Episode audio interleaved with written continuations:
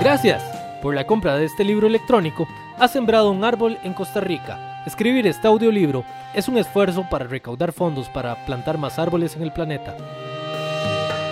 No existe lo correcto o incorrecto.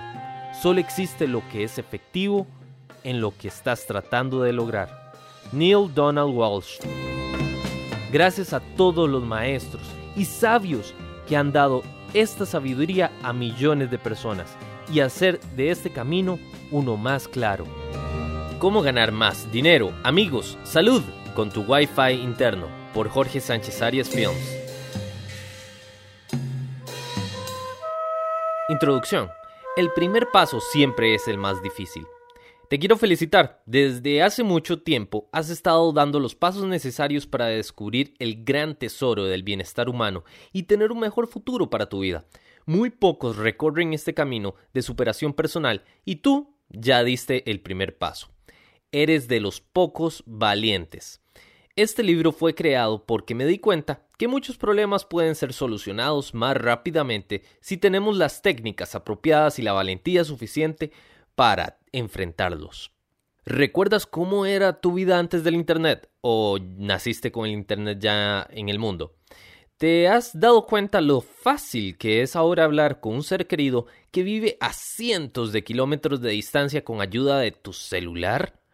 Es increíble cómo la tecnología ha logrado que las distancias se vuelvan más cortas, podamos trabajar, enviar mensajes de amor y que un solo clic obtengamos nuestros más grandes deseos desde cualquier lugar del mundo. Las señales de humo, telegramas, periódicos, radio, televisión y ahora Internet han representado un gran aporte para nuestra comunicación ya que han sido los instrumentos que potenciaron la manera y rapidez para expresar nuestras opiniones.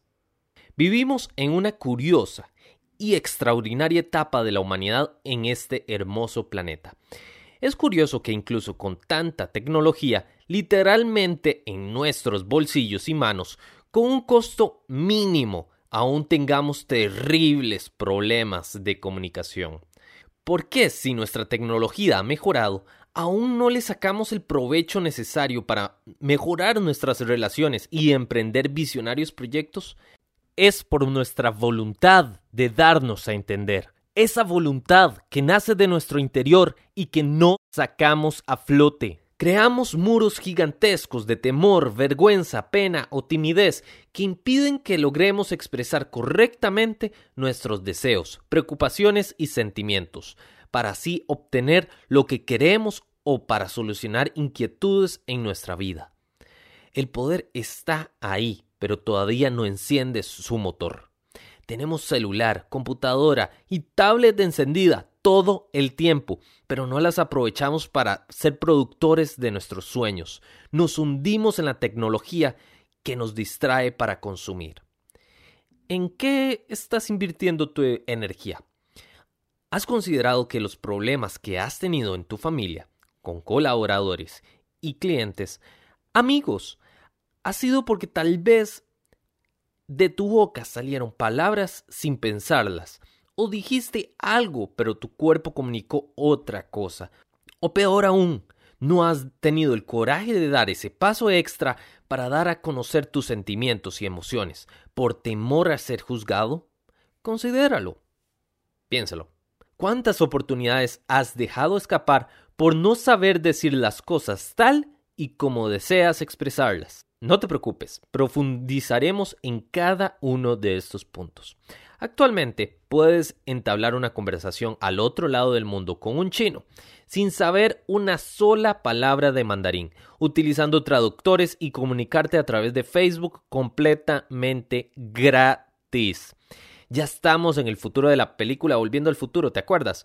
Solo nos faltan las patinetas voladoras. ¿Te imaginas viviendo una vida en que se mueve todo a tu favor? Es posible si descubres cómo sacar tu potencial al sintonizar con tu interior y aprovechando las herramientas disponibles del mundo globalizado. ¿Cómo es posible que una persona como Bill Gates hace tantas cosas a favor del mundo con sus proyectos humanitarios y nosotros que si acaso hablamos con nuestros vecinos, nos quejamos porque no nos alcanza el tiempo. Si son las mismas 24 horas para todos, mientras nosotros malgastamos nuestro valioso tiempo revisando la vida de otras personas en Instagram, Bill Gates utiliza la tecnología a su favor, no para trabajar más duro, sino para trabajar más inteligentemente.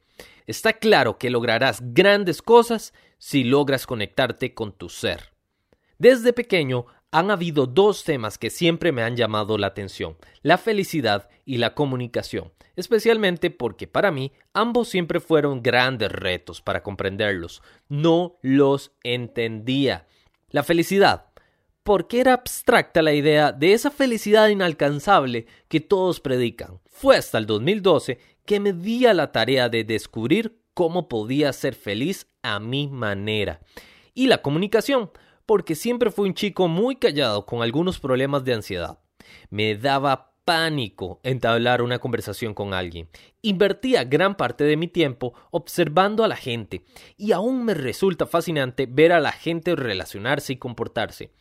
Me parecía interesante descubrir que una relación se estropeaba porque la otra persona utilizó mal una palabra o porque solamente hizo un gesto desagradable no comprendía por qué existían chicas que eran súper hermosas y tenían un novio que de guapo no tenía ni un pelo. Pero resultaba que este era una fusión entre un chico rudo con un payaso. Y era quien se comía la cereza del pastel.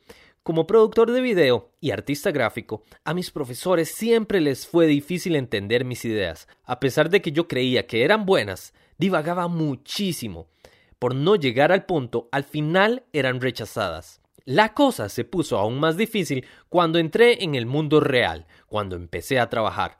Me resultaba muy complicado poder explicar mis ideas y sobre todo que fueran aceptadas por mis clientes. Y para poder venderlas, vaya entrenamiento tuve que realizar. Durante muchísimos años tuve que aprender de grandes personas, estudiar conceptos de relaciones interpersonales, entender el juego de las ventas, meter ideas empoderadoras en mi subconsciente, crear planes de acción para levantar mi voz y tomar esas oportunidades que volaban a mi alrededor. Actualmente estoy emprendiendo mi propio negocio en producción de video con la misión de transmitir conocimiento para sensibilizar a las personas en temas ambientales, de conciencia y responsabilidad social de la mano con la innovación. Hemos trabajado en proyectos con algunos de los canales de televisión, instituciones y marcas más importantes de mi país y Latinoamérica. Siempre tratamos que las indicaciones con mis socios y colaboradores sean claras y con mucho entusiasmo. Juntos creamos documentales espectaculares, llenos de energía positiva, emociones y motivación. Trato de ser lo más consciente posible al mirar a los ojos con quien intercambio palabras. Saludo y me despido de los restaurantes como si viviera ahí. Converso temas profundos con quien tenga algo interesante y valioso que compartir. Si me ves hablando en público, actuando o frente a las cámaras, seguramente pensarás que soy extrovertido, pero los que realmente me conocen saben que soy introvertido. Que un introvertido se desarrolle en la comunicación, se desempeñe con éxito en las ventas y cree lindísimas relaciones con nuevas personas, vaya tema, pero es posible y tú también lo puedes lograr. Aunque para la sociedad actual muchos consideran que es una debilidad, amo tal y como soy y sé que tengo muchísimas virtudes. Ahora, cada vez me es más fácil crear bellas y valiosas relaciones con mis amigos, familiares y clientes. Si eres extrovertido, seguramente le sacarás aún más provecho que yo a todas las herramientas y técnicas que te mostraré en los temas de marketing. Si no hubiera aprendido estos conocimientos que estoy por compartirte, seguramente seguiría siendo ese mismo chico tímido, amargado, trabajando en un lugar espantoso y seguramente teniendo sexo con el enemigo. O quizás ya no estuviera. Si quieres ganar más dinero, salud, amigos, empieza por comunicarte bien con tu interior, Conéctate con tu Wi-Fi interno. Si tomas uno que otro consejo práctico que recomiendo, notarás cómo tu vida dará un giro impresionante. Aprenderás a usar poderosas herramientas de marketing para ampliar tu círculo de oportunidades. Podrás mejorar tus ingresos, amistades y salud. Tendrás el valor de decir no ante una situación que no te agrada. Conocerás sabiduría para tener coraje y vivir sin límites. Aprenderás a moverte en el mundo de las posibilidades. Te quiero contar de dónde he sacado toda esta información. Hay dos tipos de personas que admiro muchísimo por su forma de pensar y que muchos creen que son polos opuestos. Las personas espirituales, hablo de yogis, maestros zen, iluminados, místicos, personas que encontraron la felicidad suprema descubriendo su poder interno y que transmiten su conocimiento para que otros descubran su felicidad. Y las personas ricas. Hablo de gente próspera y abundante, personas que por su manera de trabajar y pensar han logrado descubrir cómo ser económicamente libres y dan aportes enormes al resto de la humanidad. Ambos tipos de personas tienen conocimiento valioso y es sorprendente la similitud que tienen en su forma de pensar en algunos puntos. El mundo está lleno de ideas y pienso que uno solo debe creer en aquellas que nos empoderan. Es por eso que mi manera de comunicarme, hacer negocios y amistades llevo como bandera mi autenticidad, junto con esas ideas que me generan tanta seguridad en mis pasos. Como cada acción nace de un pensamiento, iniciaré por darte información valiosa para que sientas curiosidad en reprogramar tu mente y establecerte en tu ser. Luego, procederé con consejos y herramientas para mejorar la comunicación con tus seres queridos, colaboradores y clientes. Te aseguro que si estudias y aplicas en tu vida tan solo uno o dos consejos de los muchos que te daré, verás consecuencias positivas y que hubieras deseado haberlas sabido hace muchos años antes. Pensarás, sentirás y crearás cosas increíbles que solo en tus sueños te diste el lujo de lograr.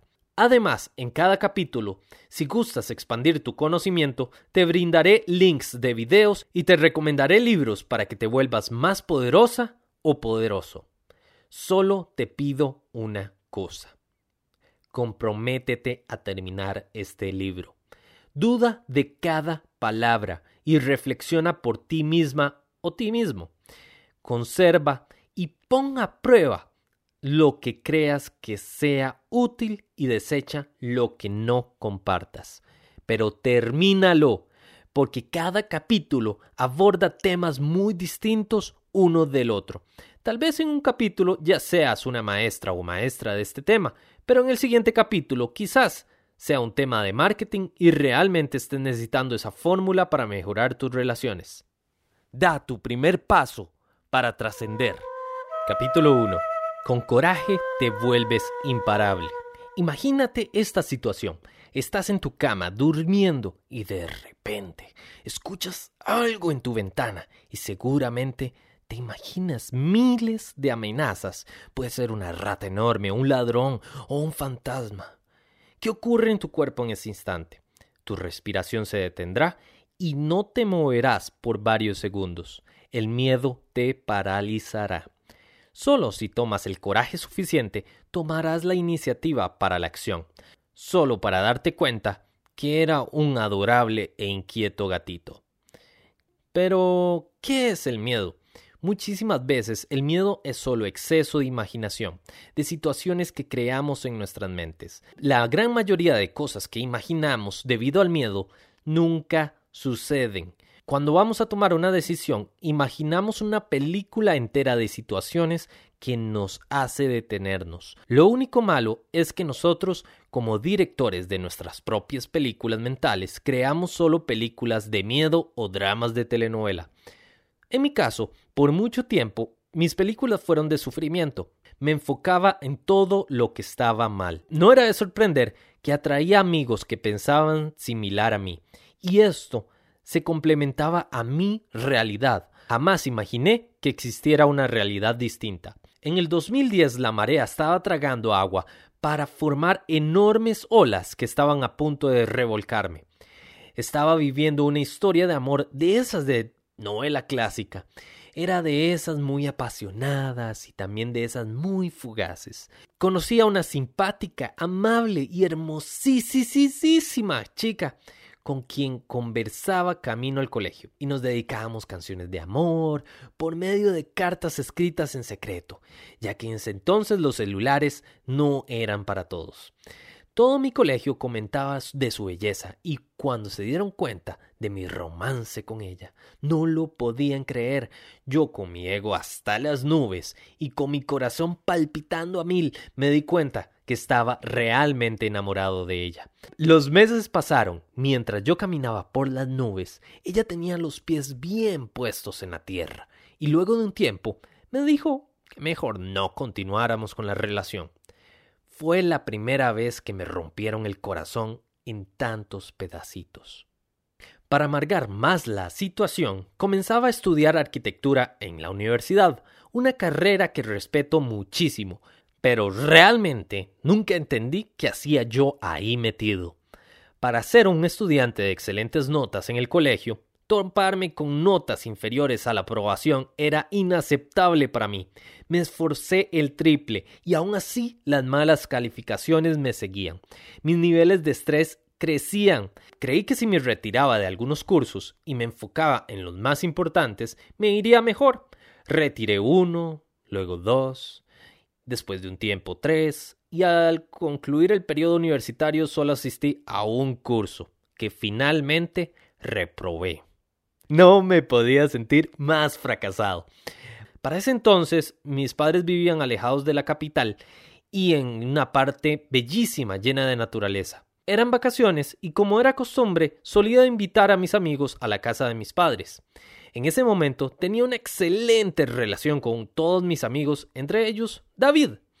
Hicimos planes, tratamos de convencer al papá, pero al final nada se concretó y yo me fui a la casa de mis padres solo.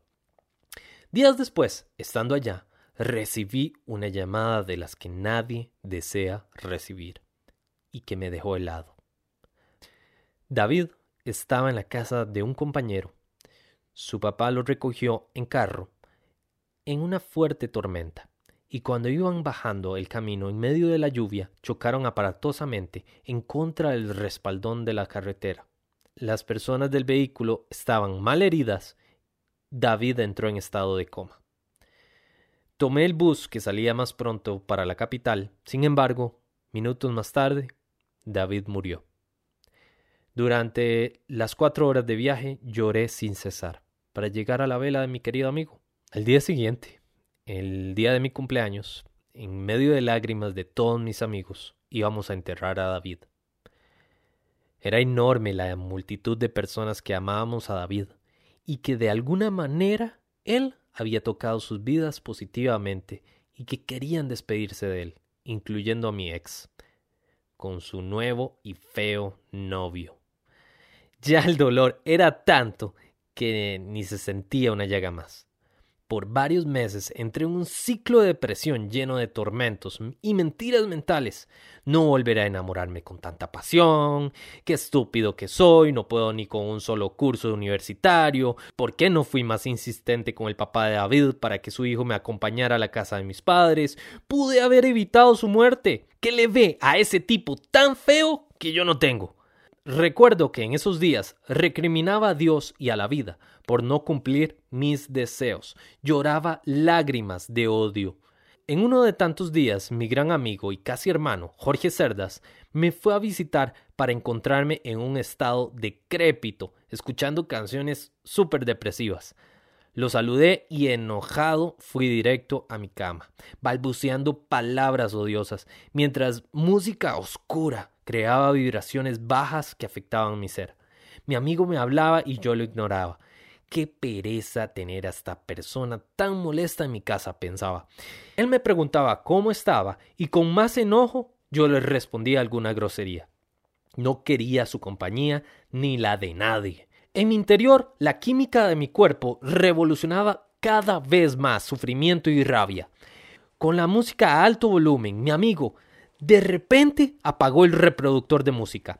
Ante tal cambio repentino, percibí el silencio de la habitación y fui sintiendo poco a poco paz.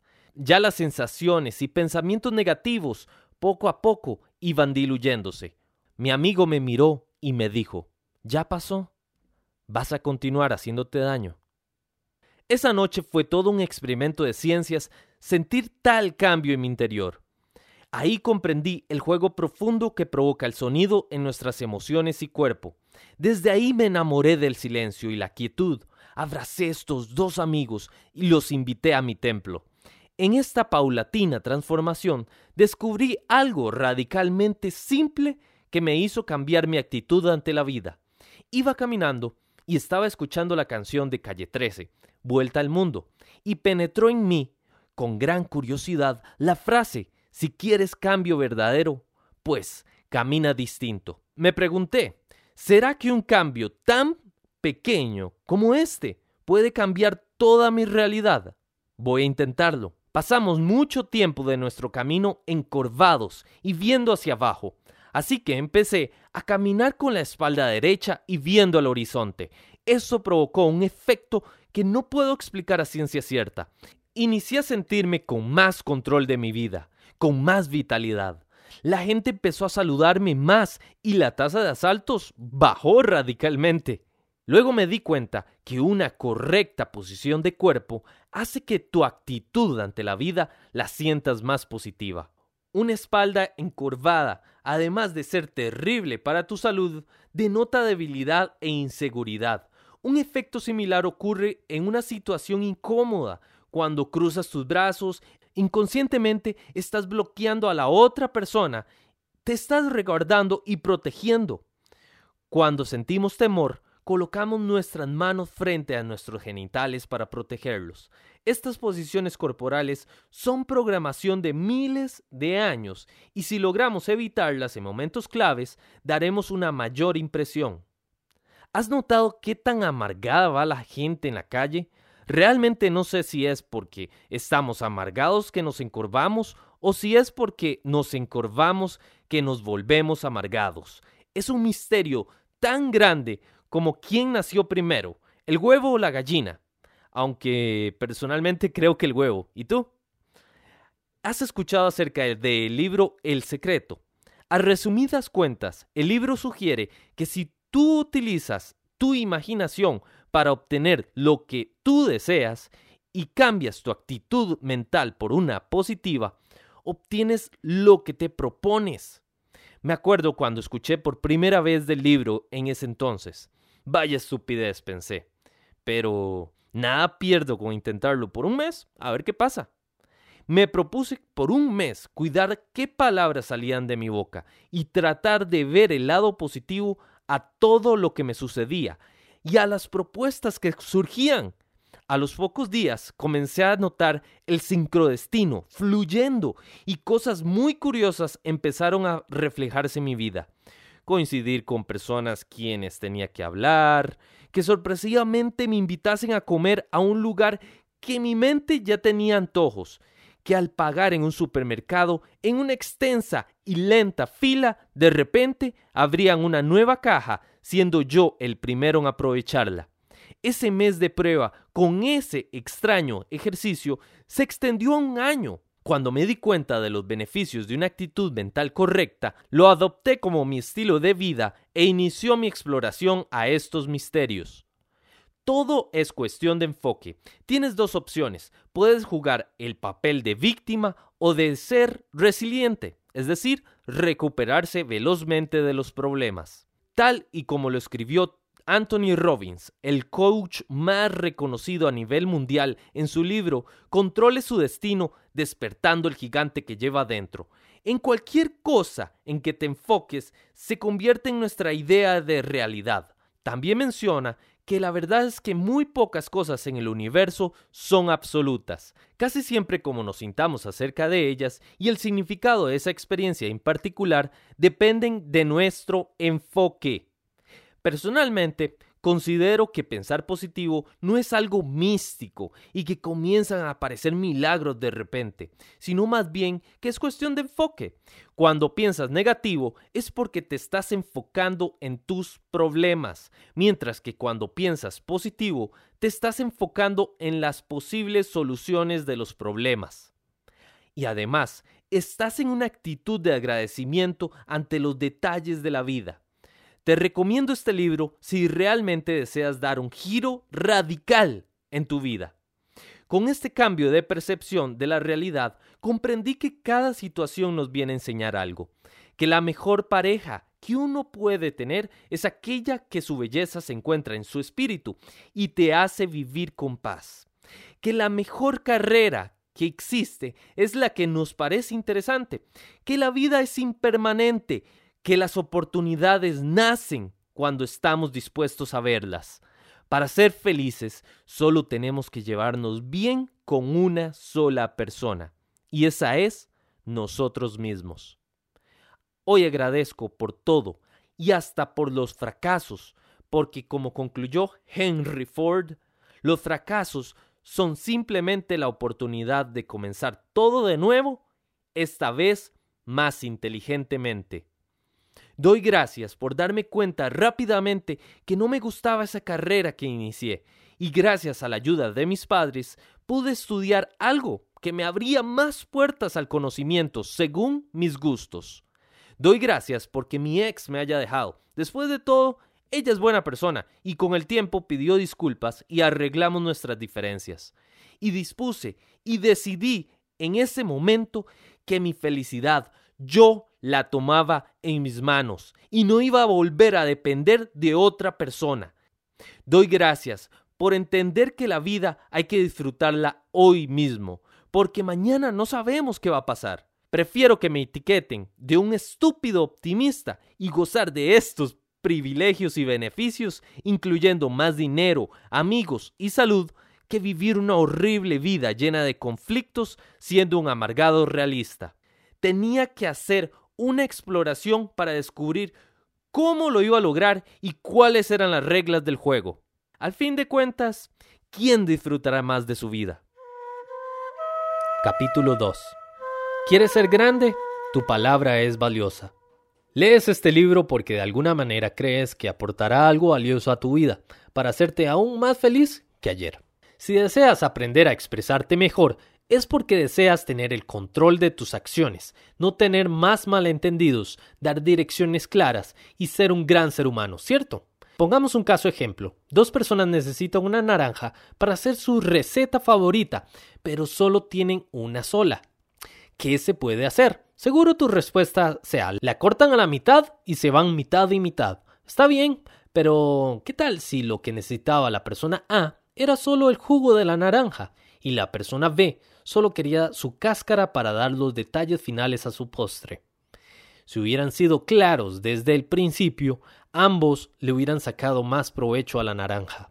Saber cómo comunicarse mejor es una enorme ventaja y a la vez una gran responsabilidad. No es de extrañar que los grandes líderes son también excelentes comunicadores. Un buen líder debe estar muy centrado en su ser, porque una acción de ellos puede afectar millones de vidas. Tienen la oportunidad de influenciar el comportamiento de los demás para obtener algo a cambio, ya sea buscar la libertad de su pueblo o convencerlos de iniciar una guerra. A pesar de que Costa Rica es un país tropical, donde yo vivo es un congelador comparado con el resto del país. En medio de un frente frío tocaron la puerta de mi casa. Vi desde mi ventana que se trataba de una señora con dos pequeñines eran de esas personas que iban de puerta en puerta en busca de ayuda económica o algo de comer. Lo que me pareció extraño fue cómo iban vestidos. A pesar de estar con bajas temperaturas, ellos iban vestidos como si estuvieran en la playa. La señora me pidió algo de comer para su niño de 6 años y su niña de 5 años.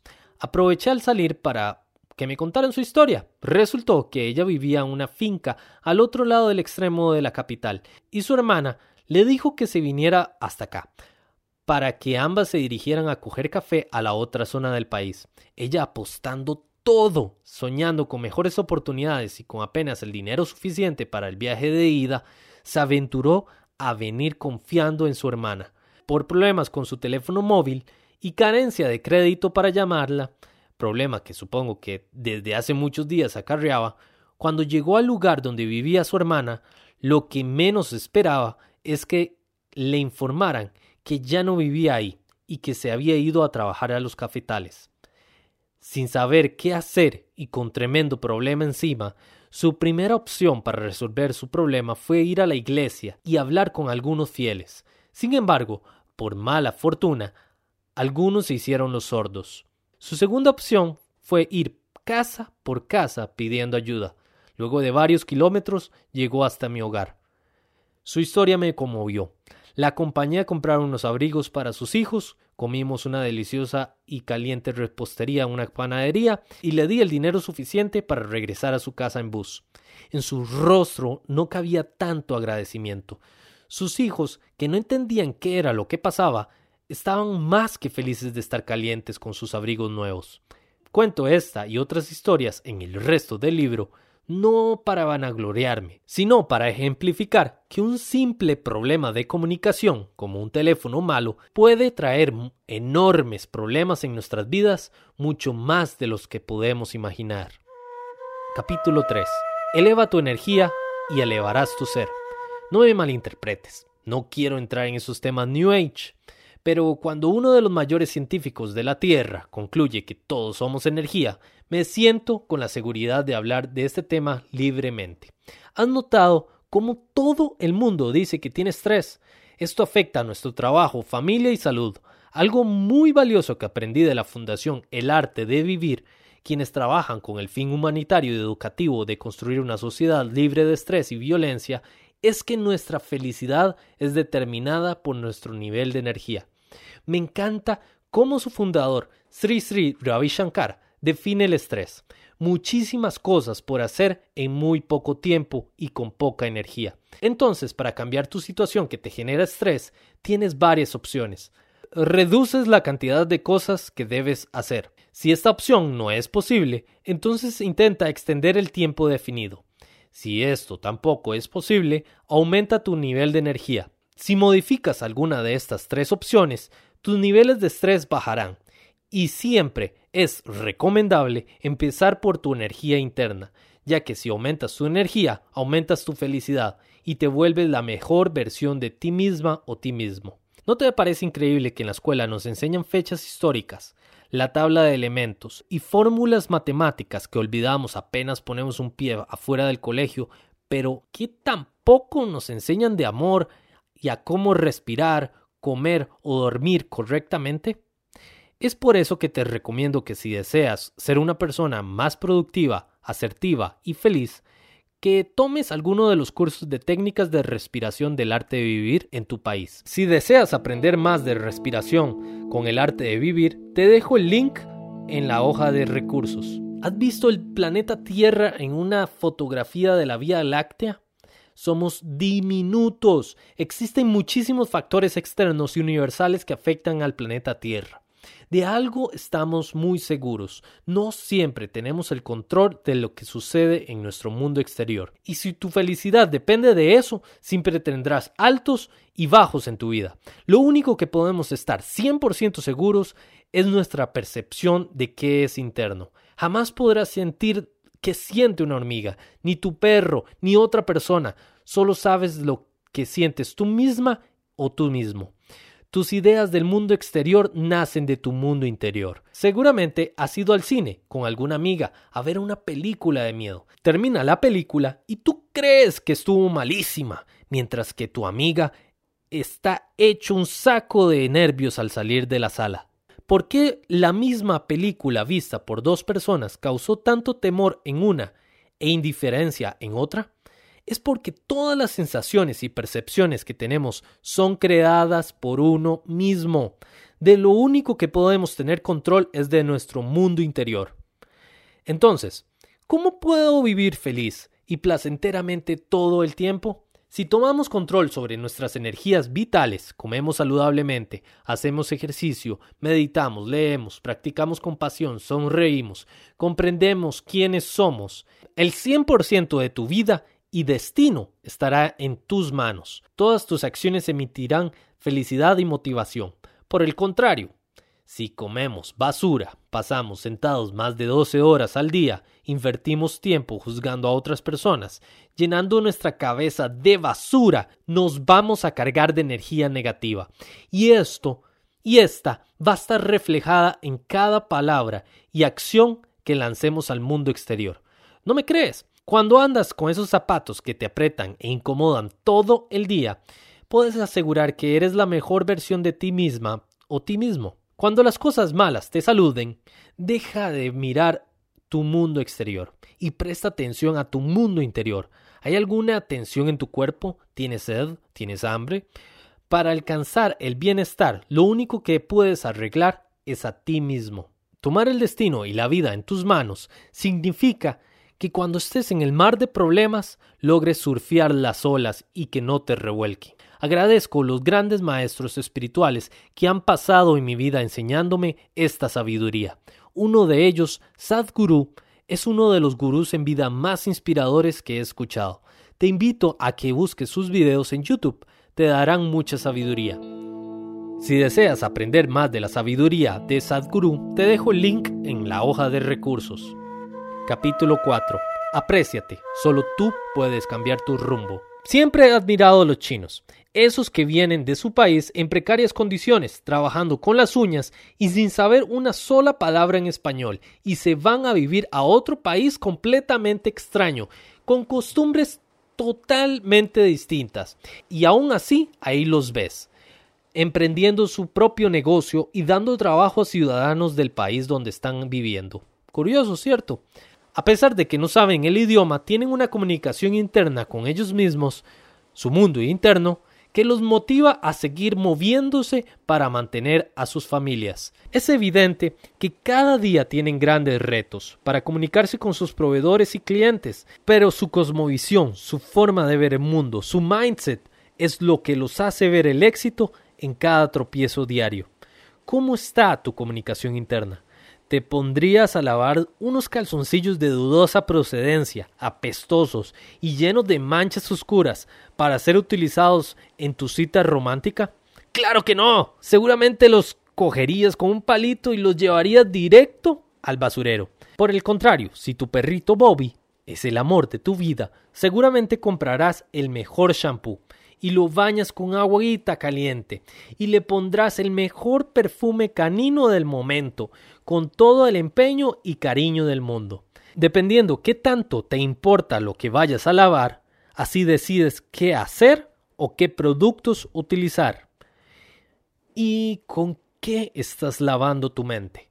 El lavado de cerebro está hoy más presente que nunca en nuestras vidas. Cada uno de nosotros es bombardeado por una gigantesca cantidad de información a través de los medios de comunicación y publicidad que afectan nuestra realidad. El tema acá es que tú puedes escoger con qué lavar tu cerebro, con basura o con sabiduría. Entiende tu mente como un smartphone. Tienes dos opciones. Puedes llenar tu teléfono con aplicaciones estúpidas que hacen que se gaste rápidamente tu consumo de datos y energía. Y si tienes juegos que cobran por desbloquear habilidades especiales, no solo consumen tu tiempo, sino también tu dinero. Tú tienes la opción de escoger únicamente las apps necesarias para mejorar tu vida, hacerte llegar temprano, reuniones, entablar conversaciones productivas, comer mejor, incluso ganar dinero. Tú escoges qué poner en tu móvil más importante tu mente. Estas dos opciones de apps son los pensamientos de negatividad y escasez, aquellos que te quitan dinero, tiempo, energía o pensamientos positivos de abundancia y prosperidad. Estos te dan energía, dinero y tiempo. No te sientas mal. Si has notado que tienes más pensamientos negativos que positivos, es normal.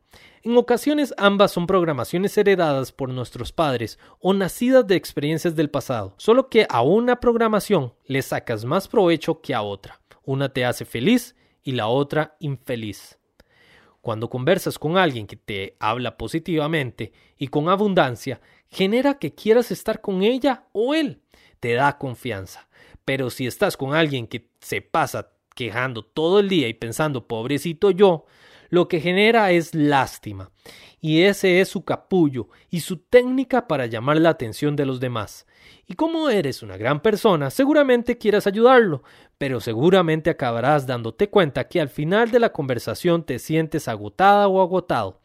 Al entablar conversaciones con este tipo de personas es vital que lleves puesto un enorme escudo de energía positiva y que definas tus límites.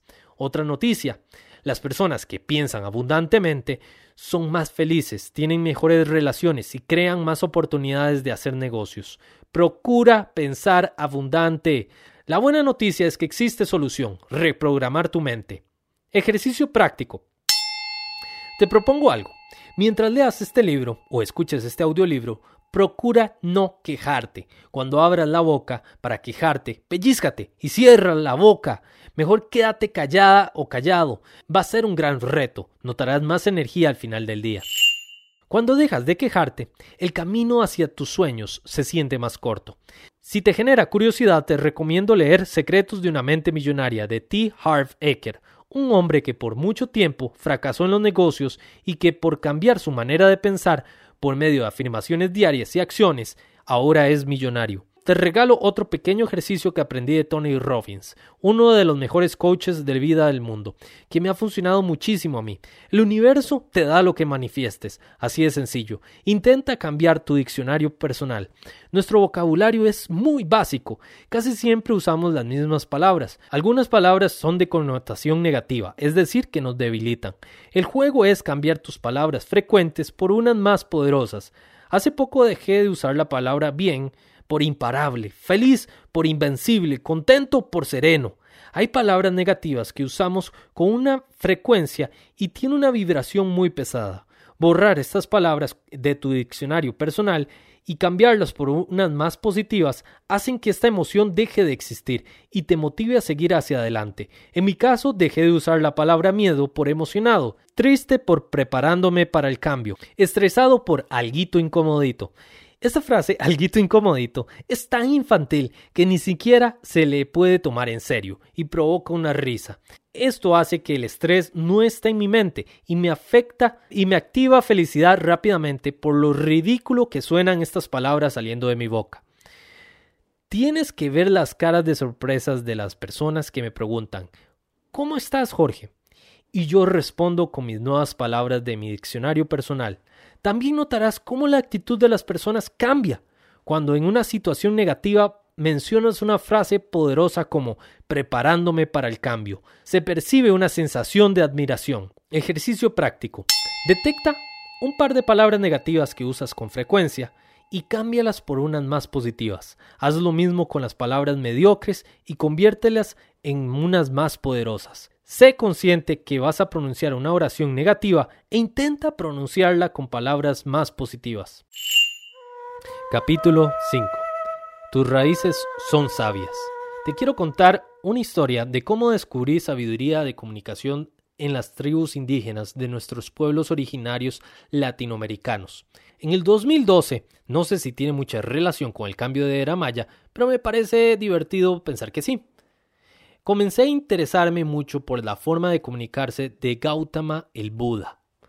Como la compasión y el silencio podían ser poderosas herramientas para dar las respuestas más sabias y acertadas. Para ser un chico de Costa Rica, que fue criado en un ambiente católico, me parecía fascinante la cosmovisión de estos pueblos tan lejanos en India. El karma, la reencarnación, el respeto por la madre tierra. ¡Wow! ¡Qué poder! Un día nos pusimos de acuerdo unos amigos y decidimos visitar a mis padres en la zona sur del país. Cuando llegamos, mi papá nos comentó que sería buena idea visitar a la zona indígena Bribri, llamada Salitre. Nos pareció que sería divertidísimo y decidimos ir. Cuando llegamos y los miembros de la reserva indígena nos recibieron, entablamos conversación. Vaya sorpresa recibí. Me comenzaron a hablar de ciertas semejanzas que tenían con la cosmovisión de la India su entendimiento sobre el inframundo, su respeto a la tierra, la continuidad del alma. Esto fue un chapuzón de agua fría, yo buscando respuestas en la Indias, teniéndolas en el pueblo donde crecí. Cuánto conocimiento empolvado en dolor y resentimiento por la conquista española. Esta idea me dejó como loco. ¿Cuánto más conocimiento para mejorar nuestras relaciones humanas tienen nuestros pueblos indígenas escondidos por el miedo? Fue cuando me topé con Miguel Ruiz y sus cinco acuerdos toltecas. Aplícalos en cómo te comunicas y notarás cómo mejorarán tus relaciones. 1. Sé impecable con tu palabra. Cada palabra tuya genera una vibración, una ilusión, una realidad. Usa con sabiduría cada palabra que sale de tu boca. 2. No te tomes nada personal. Cada cabeza es un mundo. Si alguien te habla enojado, no tienes ni la mínima idea de por qué está realmente enojado. Pudo haber sido porque de camino recibió una terrible noticia o porque se le cayó el celular que acaba de comprar. No gastes ni un segundo de tu energía pensando que es por ti. 3. No adivines ni supongas. Si tienes dudas, pregunta, pregunta y pregunta. 4. Haz siempre lo máximo, lo mejor que puedas. Existen miles de problemas. El planeta gira y buscamos la mejor alternativa para solucionarlos en el momento preciso. No podemos pretender que todo salga perfecto siempre, pero sí podemos estar atentos a hacer lo mejor que pudimos en ese instante. Si trabajas y te relacionas de esta manera, dando lo máximo, lo mejor que puedas siempre, jamás tendrás dudas del qué hubiera pasado si lo que pasó, pasó, e hice lo mejor que podía en ese instante. 5. Sé escéptico, pero aprende a escuchar. No te identifiques con nada.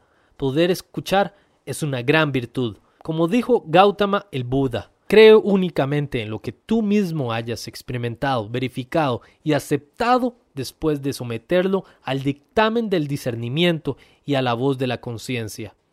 Siente la intención y descubrirás el mensaje verdadero. Ejercicio práctico. Aplica al menos uno de estos principios en las próximas 24 horas y notarás cómo responde de manera distinta y positivo el mundo alrededor.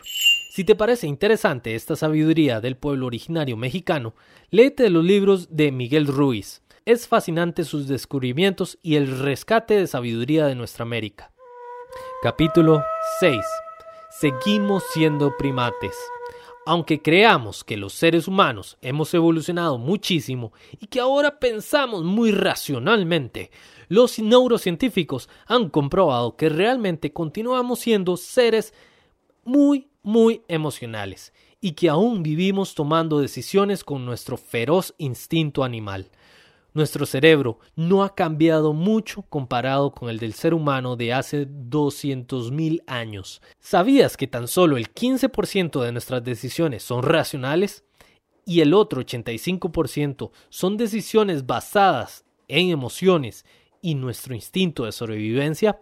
Si queremos solucionar un gran problema de comunicación que hirió a alguien, lo más importante es sentir a la otra persona y escucharla. Ya luego descubrirás en tu interior qué hacer para resolver el conflicto. Cuando enfrentamos problemas a nuestro alrededor y queremos resolverlos, tratamos de encontrarles una solución racional y por eso procedemos a bombardear con preguntas racionales como ¿qué piensas de? ¿cómo estás? ¿qué pasó? Sin embargo, el divulgador de neurociencias, Jürgen Klarik, en su libro Estamos ciegos, explica que el cerebro humano, por ser tan sentimental y tan poco racional, al tratar de responder racionalmente, se bloquea. Pero si hacemos una pregunta emocional, el cerebro comienza a responder de acuerdo a sus sentimientos. Nos conectamos mejor con preguntas como ¿Cómo te sientes? ¿Qué fue lo que sentiste? Capítulo 7. Magia para solucionar problemas. ¿Tienes que comunicar algo que pueda generar roces? ¿Has oído hablar de la técnica del sándwich? Esta técnica la aplico cuando tengo que decir algo no muy agradable o deseo algo a cambio de esa persona y a su vez deseo mantener la buena energía entre las personas. ¿Has notado cómo es un sándwich? Un pan arriba, un montón de ingredientes en el centro y abajo otro pan. Para esta técnica debemos crear el mismo patrón. Decimos algo muy agradable al inicio de la conversación, luego decimos lo que no nos agrada o lo que deseamos a cambio y luego cerramos con algo agradable. Te doy un ejemplo. Tuve un compañero de trabajo cuyo humor era absolutamente impredecible. Además, a diferencia de mí, hablaba de manera muy directa y grosera, y las discusiones las tornaba muy acaloradas. Cuando deseaba contar alguna mala noticia o yo deseaba algo a cambio, descubrí que esta técnica era mágica. Preparaba el terreno comentándole alguna muy buena noticia que ocurrió en el día que beneficiaba a la empresa un cumplido de su trabajo o simplemente le comentaba alguna divertida situación que ocurrió en el camino para expandir vibraciones positivas. Luego le comentaba esa noticia que si se la hubiera contado de primero, hubiera respondido de manera explosiva, pero ocurría que de alguna manera las vibraciones de la conversación hacía que él viera el panorama distinto y hacía que tomáramos decisiones más acertadas. Y para finalizar, le mostraba las posibles oportunidades de esa decisión y seguíamos conversando de otros temas más divertidos. Nada es personal y todo es pasajero. El billonario de múltiples y reconocidas marcas, Virgin, Sir Richard Branson, recomienda que cuando descubras a tus colaboradores haciendo algo sorprendentemente bueno, les des el reconocimiento y las felicitaciones por sus logros y fuerzas en el momento. Sin embargo, si te das cuenta que un colaborador cometió un error, es mejor que calmadamente trates el tema luego, en vez de que lo avergüences al frente del resto de personas. Es inevitable que tú y los demás cometan errores. Por eso mismo es importante que los reconozcas y que todos se preparen para solucionarlo cuando caiga la ola. Capítulo 8. La verdad os hará libres. Mientras escribía este libro, surgió un proyecto de ir a tomar unas fotografías durante dos semanas a un festival de arte. Como era un proyecto tan grande, la agencia productora se debía hacer cargo de nuestros almuerzos. Ni mi socio Alan ni yo comemos carne. Nos sirvieron una comida que incluía carne. Normalmente lo separaría, pero en este caso era imposible separar el pollo desmenuzado con el arroz. Yo ya había conversado con la productora de nuestra dieta, pero evidentemente no la habían comunicado correctamente o se les había olvidado. Así que tomé valor, me acerqué a la muchacha encargada y apliqué la técnica del sándwich. Le comenté que me, había gustado muchísimo cómo habían estado desarrollando todas las actividades del festival de manera muy ordenada. Ella muy amablemente me respondió con una sonrisa que era un trabajo muy arduo y que muchísimas gracias. Luego le comenté que a pesar de que la comida olía deliciosa, nos habían dado nuevamente carne, dejando claro que no deseábamos un menú súper especial, que con unas frutas bastaba y que el tema era la cantidad de comida que se echaba a perder al botarla. Ella se disculpó y me comentó que tuvieron un problema con el proveedor. Yo, con una sonrisa, le dije muchísimas gracias por su comprensión y nuevamente la felicité por su enorme esfuerzo en la actividad. Mi amigo Alan me agradeció por la iniciativa y me citó un versículo bíblico, el cual me pareció muy acertado. La verdad os hará libres. Le pregunté a qué se refería. Él me respondió, muy sencillo, un no es un no, un sí es un sí.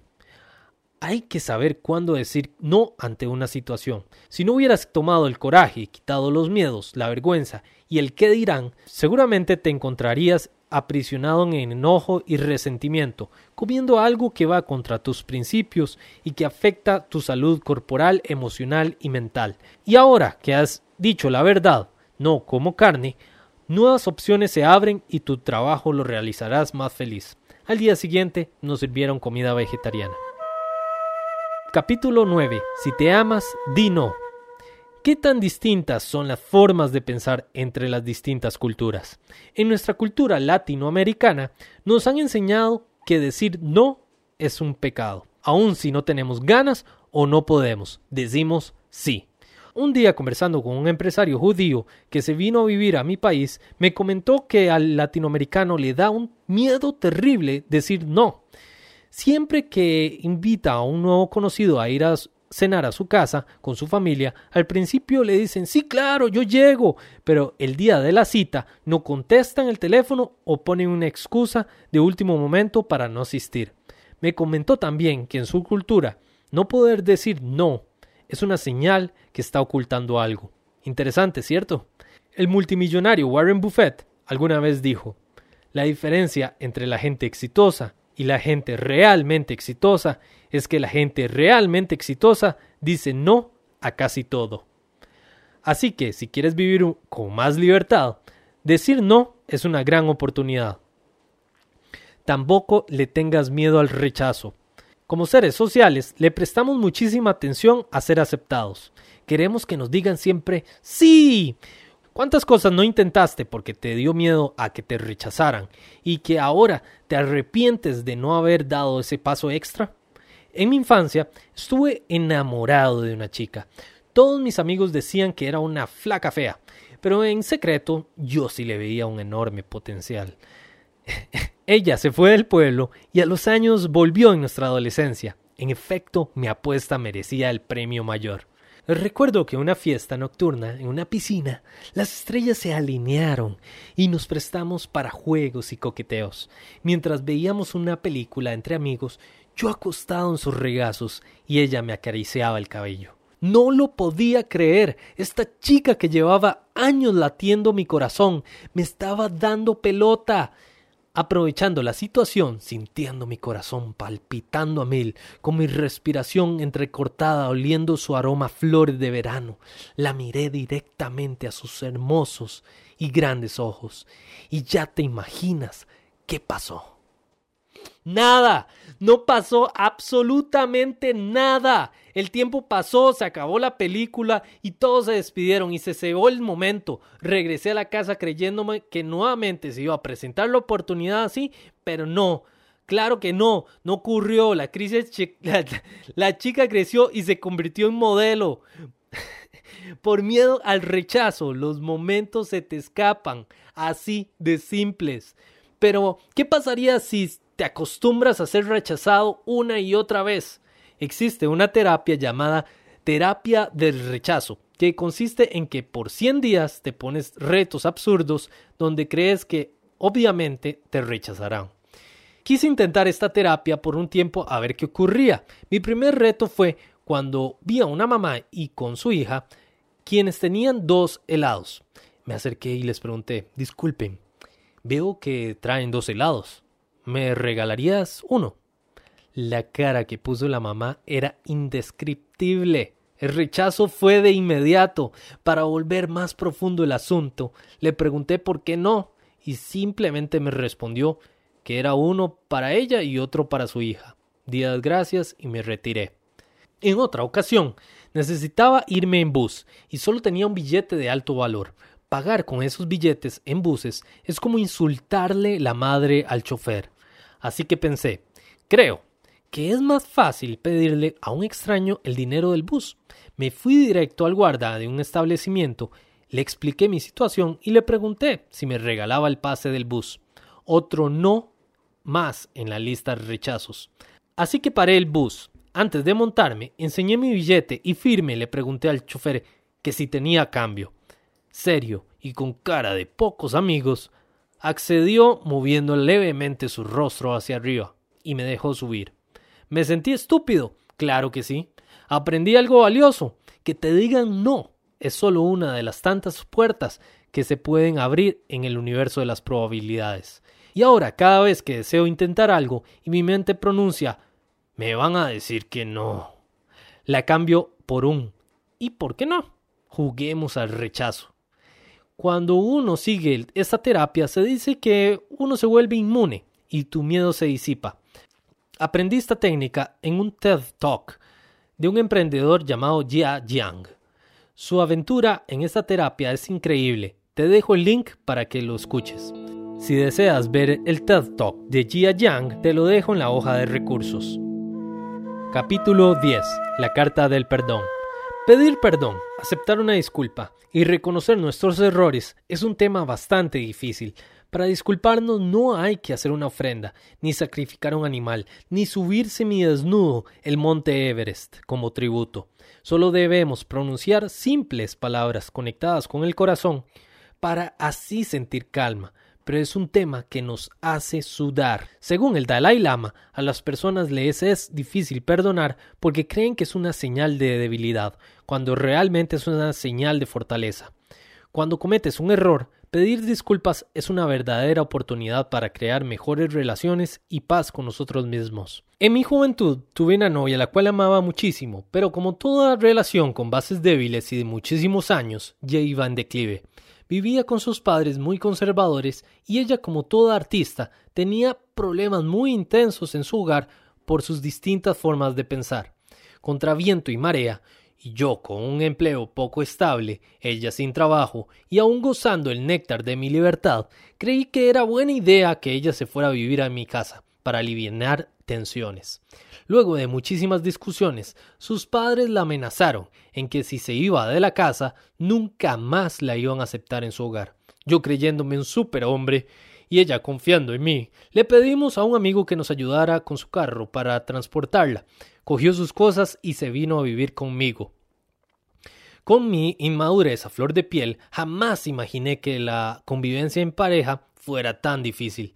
Empezamos a tener discusiones súper fuertes y en cuestión de semanas ya éramos irreconocibles. Yo deseaba seguir laborando donde trabajaba, aunque era evidentemente inviable por las razones económicas. Mis sueños iban para el norte y los de ellas para el sur y la ruta nor-sur no existe. No éramos los mismos de quienes nos enamoramos. Recuerdo una mañana que no sabía qué hacer. Tratando de buscar la opción más responsable para ambos, me fui a un mirador que queda por mi casa. Me senté en calma y cerré mis ojos. Me di cuenta que yo era directamente responsable de todo lo sucedido en esta etapa de mi vida. Lo hice con todas las buenas intenciones. Creí que era lo mejor en el momento, pero también estaba claro que los problemas que ella tenía no eran los míos necesariamente. Cada quien lucha sus propias batallas. Ella tenía que enfrentarla con mucho valor y yo no era ese hombre quien podía luchar al lado de ella. Con calma en mi corazón, regresé a mi casa la encontré. Y con todo el dolor de mi corazón y mi orgullo en el piso, le dije que debía volver a su casa. Me sentía como un desnutrido perro, con el rabo orinado entre las patas temblorosas. Aún en las familias con más problemas, el perdón existe. Cuando tu pequeña fue herida por alguien que no es de los tuyos. La aceptaron en su hogar nuevamente por un tiempo limitado mientras buscaba otro apartamento y se fue un carro alquilado por su familia para regresar sus cosas. No hubo beso de despedida. Pasaron los meses y pensar en la gran humillación que tuvo que sentir mi exnovia por todo lo que la hice pasar con su familia brincaba de vez en cuando por mi cabeza. Como parte de mi despertar espiritual, decidí encontrarme con el silencio, renunciar a mi trabajo del momento y desprenderme de mis malos hábitos, familiares y amigos, para conectarme con ese Jorge completamente desnudo. Me fui para Tilarán, Costa Rica, un pueblo en el cual nunca había puesto un pie, que no conocía a nadie más que una señora que decidí ayudar haciéndole un video a cambio de una habitación por unos días. Ahí, al frente de un enorme lago cristalino y un gigantesco volcán, decidí pasar minutos meditando, escuchando más que el viento me di cuenta que ese momento era un nuevo inicio. Podía diseñarme a mi manera, sin presiones laborales ni ideales de otras personas, si me lo proponía. Podía escoger en qué convertirme. Grité varios gracias, gracias, gracias, a todo pulmón por ese momento de un nuevo nacimiento. De regreso a mi ciudad, la única idea que me daba vueltas era pedir disculpas por todo el daño ocasionado a mi exnovia, que fue mucho. La llamé y le dije que lamentaba todas las heridas que le ocasioné y que me disculpara. Ella me aceptó las disculpas. Cuando colgué el teléfono, la calma que viví en ese momento fue alivianador. Solté varios kilos menos en mi espalda, crecí como persona, pero lo que sí estoy seguro es que ella creció aún más. Pedir disculpas es una oportunidad perfecta para crear una mejor relación. Recuerdo que me invitaron a una fiesta de disfraces. Me presentaron a Sofía, a quien le comentaron de manera entusiasmada que yo trabajaba en el mercadeo de un reconocido zipline en Costa Rica, donde la gente disfruta viajar a alta velocidad en un cable de un árbol a otro. Normalmente la gente respondía con curiosidad cuando le contaban, pero en este caso Sofía estaba bastante molesta. Aparentemente tuvo una mala experiencia con el servicio al cliente. Me comentó que ella sufría de una lesión en la rodilla y que cuando escribió para ver si era posible subir la montaña no le respondieron de vuelta. Yo ahí mismo le dije que nos disculpara, que seguramente fue sin ninguna mala intención y que efectivamente la podíamos subir a caballo a la cima del zip line. Su cara, al escuchar que nos disculpábamos, fue de sorpresa. No se lo esperaba. Ya más tranquila, continuamos conversando toda la noche e intercambiamos números. A los días, todo su equipo de oficina y ella a caballo disfrutaron de un mágico día lleno de adrenalina en la naturaleza. Hoy por hoy, aún conservo la amistad con Sofía y somos grandes amigos de entera confianza. Esto me dejó de enseñanza que en el furor de una discusión todos esperamos lo peor insultos, golpes, excusas pero nadie se imagina recibir la humilde y poderosa carta del perdón, y cuando la vemos al frente nuestro, la recibimos con mucho aprecio. Valoramos más una inocente disculpa que miles de excusas completamente racionales. Capítulo 11. Los cumplidos son tu ascensor. He perdido la cuenta de las muchas veces que he iniciado una bonita relación de amistad, de negocios o que he obtenido algo más de lo que esperaba por dar un cumplido en el momento justo o cuando nadie se lo esperaba. Recuerda la última vez que recibiste un cumplido. Te dijeron algo fascinante de lo bien que te veías ese día o te felicitaron de un trabajo que realizaste. ¿Cómo te sentiste al escuchar ese cumplido respetuoso? Increíble, ¿cierto? ¿Cuál es la impresión que tienes de esa persona quien te lo dijo? positiva, ¿verdad? Por dar méritos de una buena idea, por felicitar a quien preparó tu comida, incluso por comentar lo bellos que están los zapatos de una compañera, puede abrirte un sinnúmero de oportunidades para continuar creciendo. La gente te tomará más en cuenta, hasta te considerarán más inteligente y capaz, y el ciclo de las buenas intenciones continuará rodeando tu vida.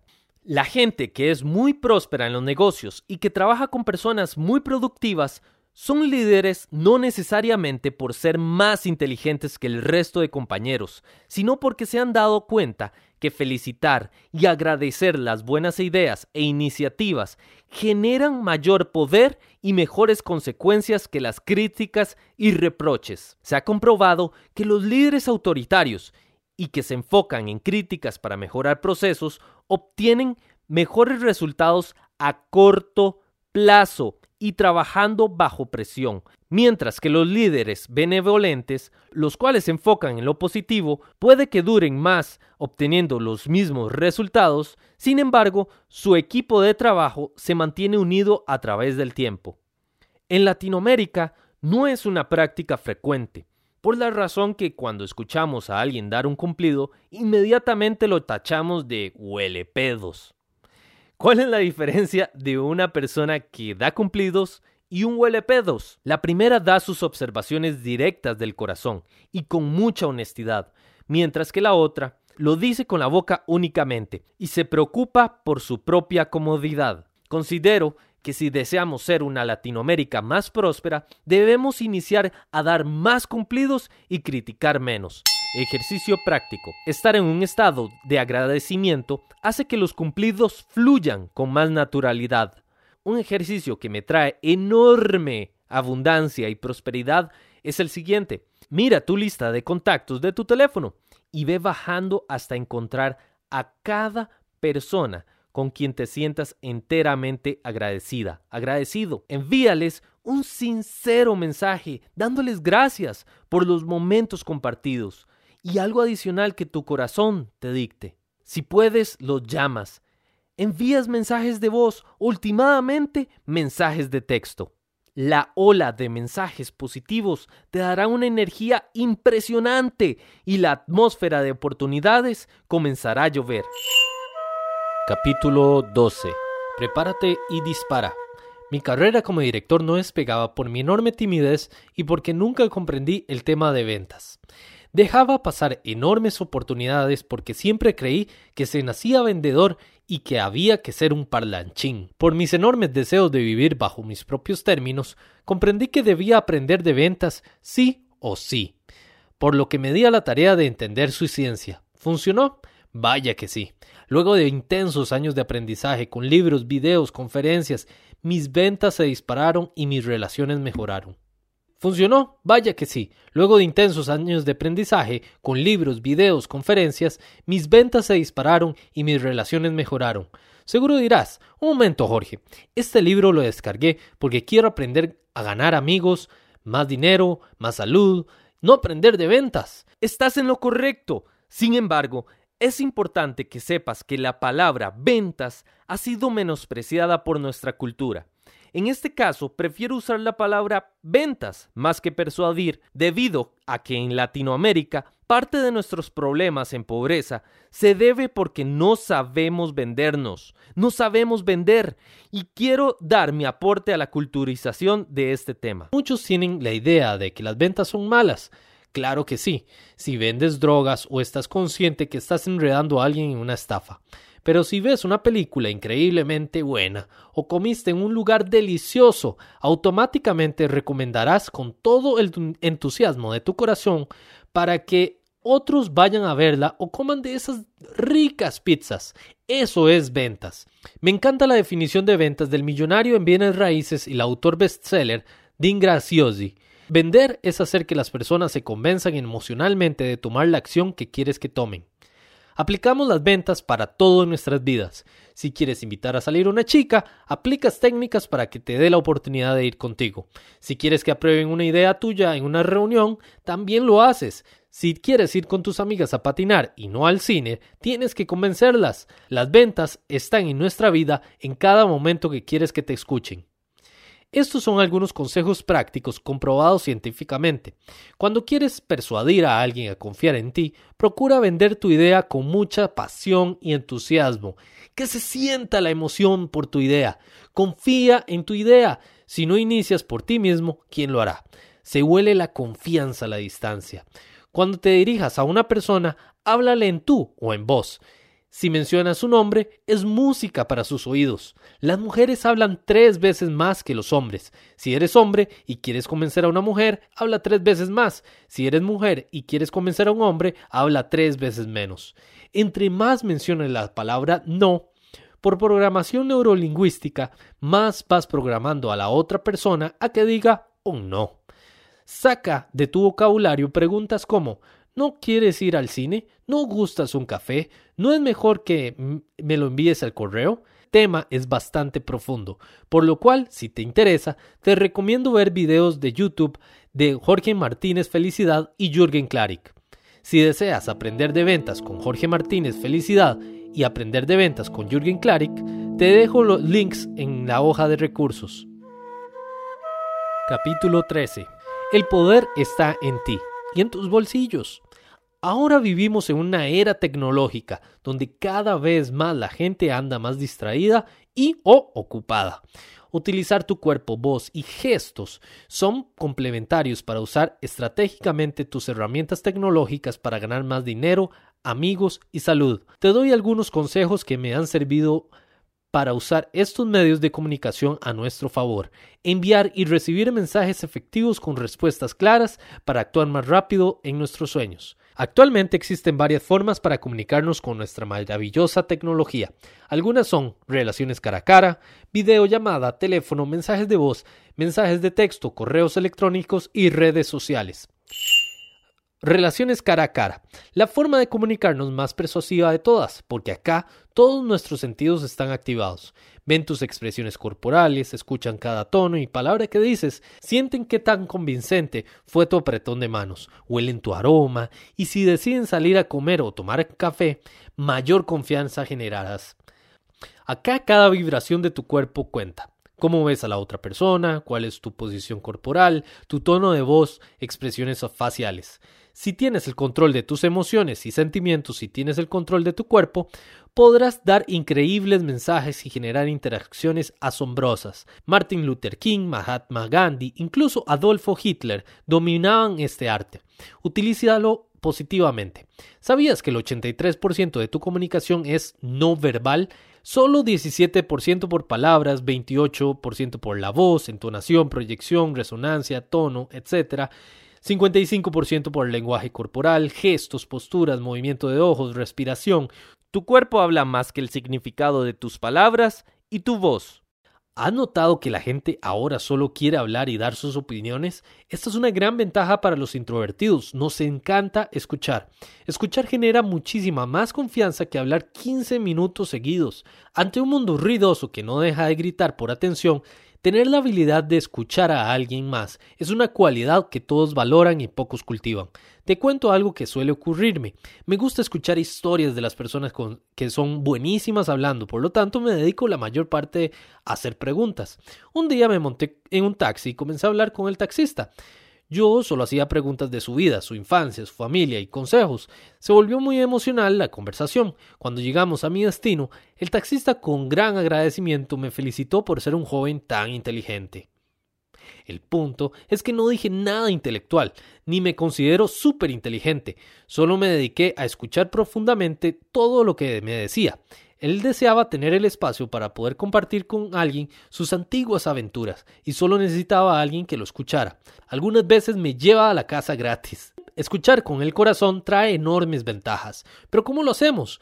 Lo que debes hacer es poner muchísima atención a lo que dice la otra persona, viendo directamente a los ojos sin ser intimidante tratar de ser lo más consciente posible de sus palabras y no juzgar. Cuando llegamos a ese punto, nos conectamos mejor con la otra persona, ya que se sincronizan las frecuencias electromagnéticas del corazón y el cerebro. Me explico mejor con este ejemplo. Imagínate que entras a una panadería, no saludas, no sonríes, ni eres consciente de la persona que te atiende.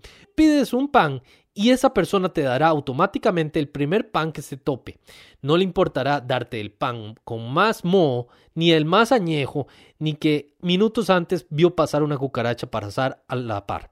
Si llegas, saludas, sonríes, viendo a los ojos, obtendrás más posibilidades positivas, porque ambos se conectaron. Hay más probabilidades que el que te atienda te escoja el pancito más fresco del momento o te recomiende una mejor opción.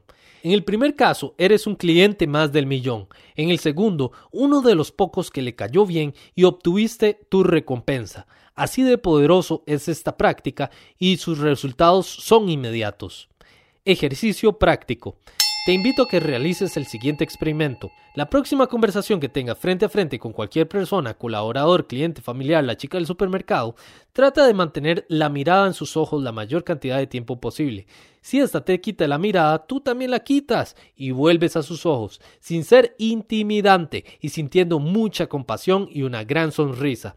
Te puedes llevar una gran sorpresa, un descuento increíble ese mismo consejo que tanto necesitabas o un pago que no esperabas.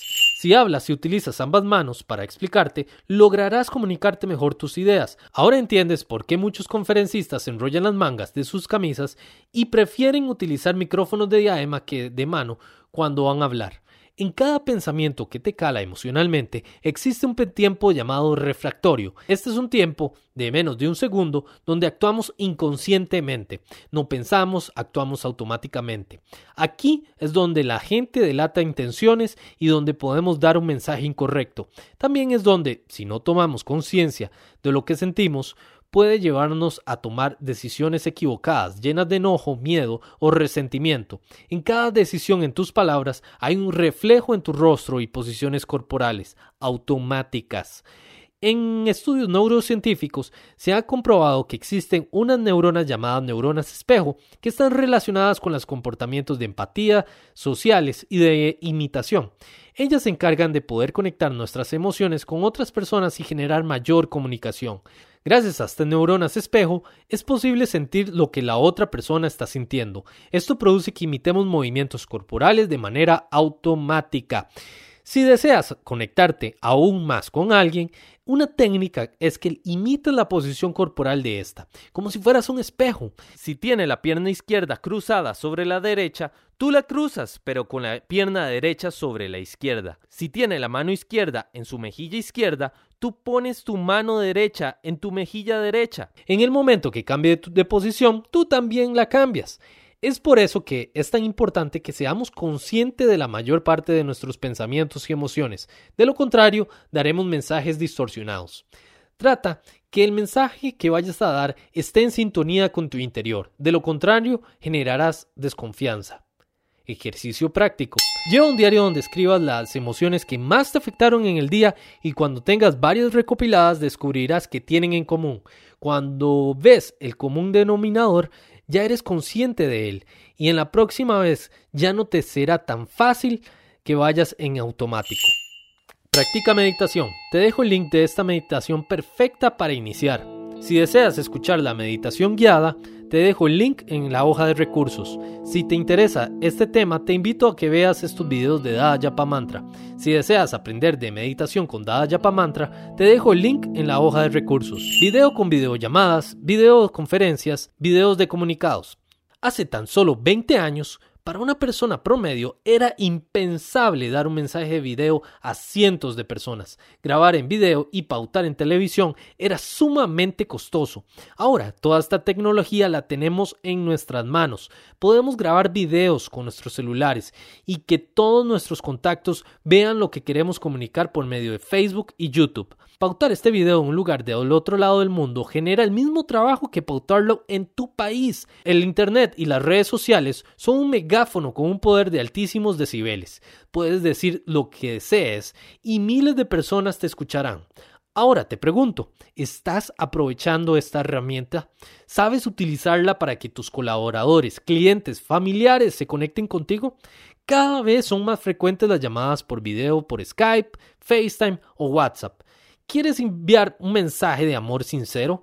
Invitar a tus amigos, clientes, colaboradores a un evento, explicar el siguiente plan de negocios, quieres recordar tu boda, cumpleaños o evento tan importante de la manera más emocionante, entender bien cómo te puedes conectar mejor con las otras personas al otro lado por este medio del video es crucial para mejorar tus relaciones.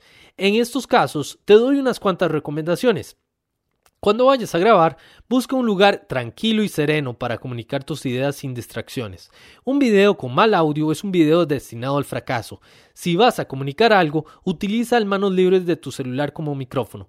Si estás con un grupo de personas, encuentra un lugar donde no haya muchos sonidos. El ruido a tu alrededor puede ser muy problemático. La gente te verá, pero no entenderá cuál es tu tema. Coloca tu celular en un lugar estable. Puedes utilizar un trípode para celulares. Trata que el encuadre de la cámara esté de tu cintura para arriba. Esto te permitirá comunicarte con ambas manos. Busca un lugar con buena luz. Muy poca luz provocará que el video baje de calidad. Trata de ver a tu cámara, no a tu pantalla. Es muy común que cuando hacemos un video con nuestro celular veamos a la pantalla y no a la cámara. Lo que pasa ahí es que si ves directamente a la cámara, la otra persona verá en su pantalla que la estás viendo, mientras que si ves a tu pantalla, la otra persona sentirá que estás viendo hacia abajo. Puede ser trabajoso y confuso al principio eh, realizar esta práctica, pero te traerá grandes resultados. Abre el espacio a los participantes del video en vivo para aclarar dudas o compartir comentarios. Si estás interesado en hacer videos que no son videollamadas, perfectas para YouTube o Facebook. El principio y el final siempre es lo que más recuerda a la gente. En las películas, discursos e historia, aprovecha esos segundos y dale la mayor energía posible. Los primeros tres segundos son los más importantes. Mira cómo utilizas tu celular cuando estás en Facebook. Mueves tu dedo para abajo y es tan veloz que apenas ves algo, pero te detienes cuando ves un video que inicia de manera interesante.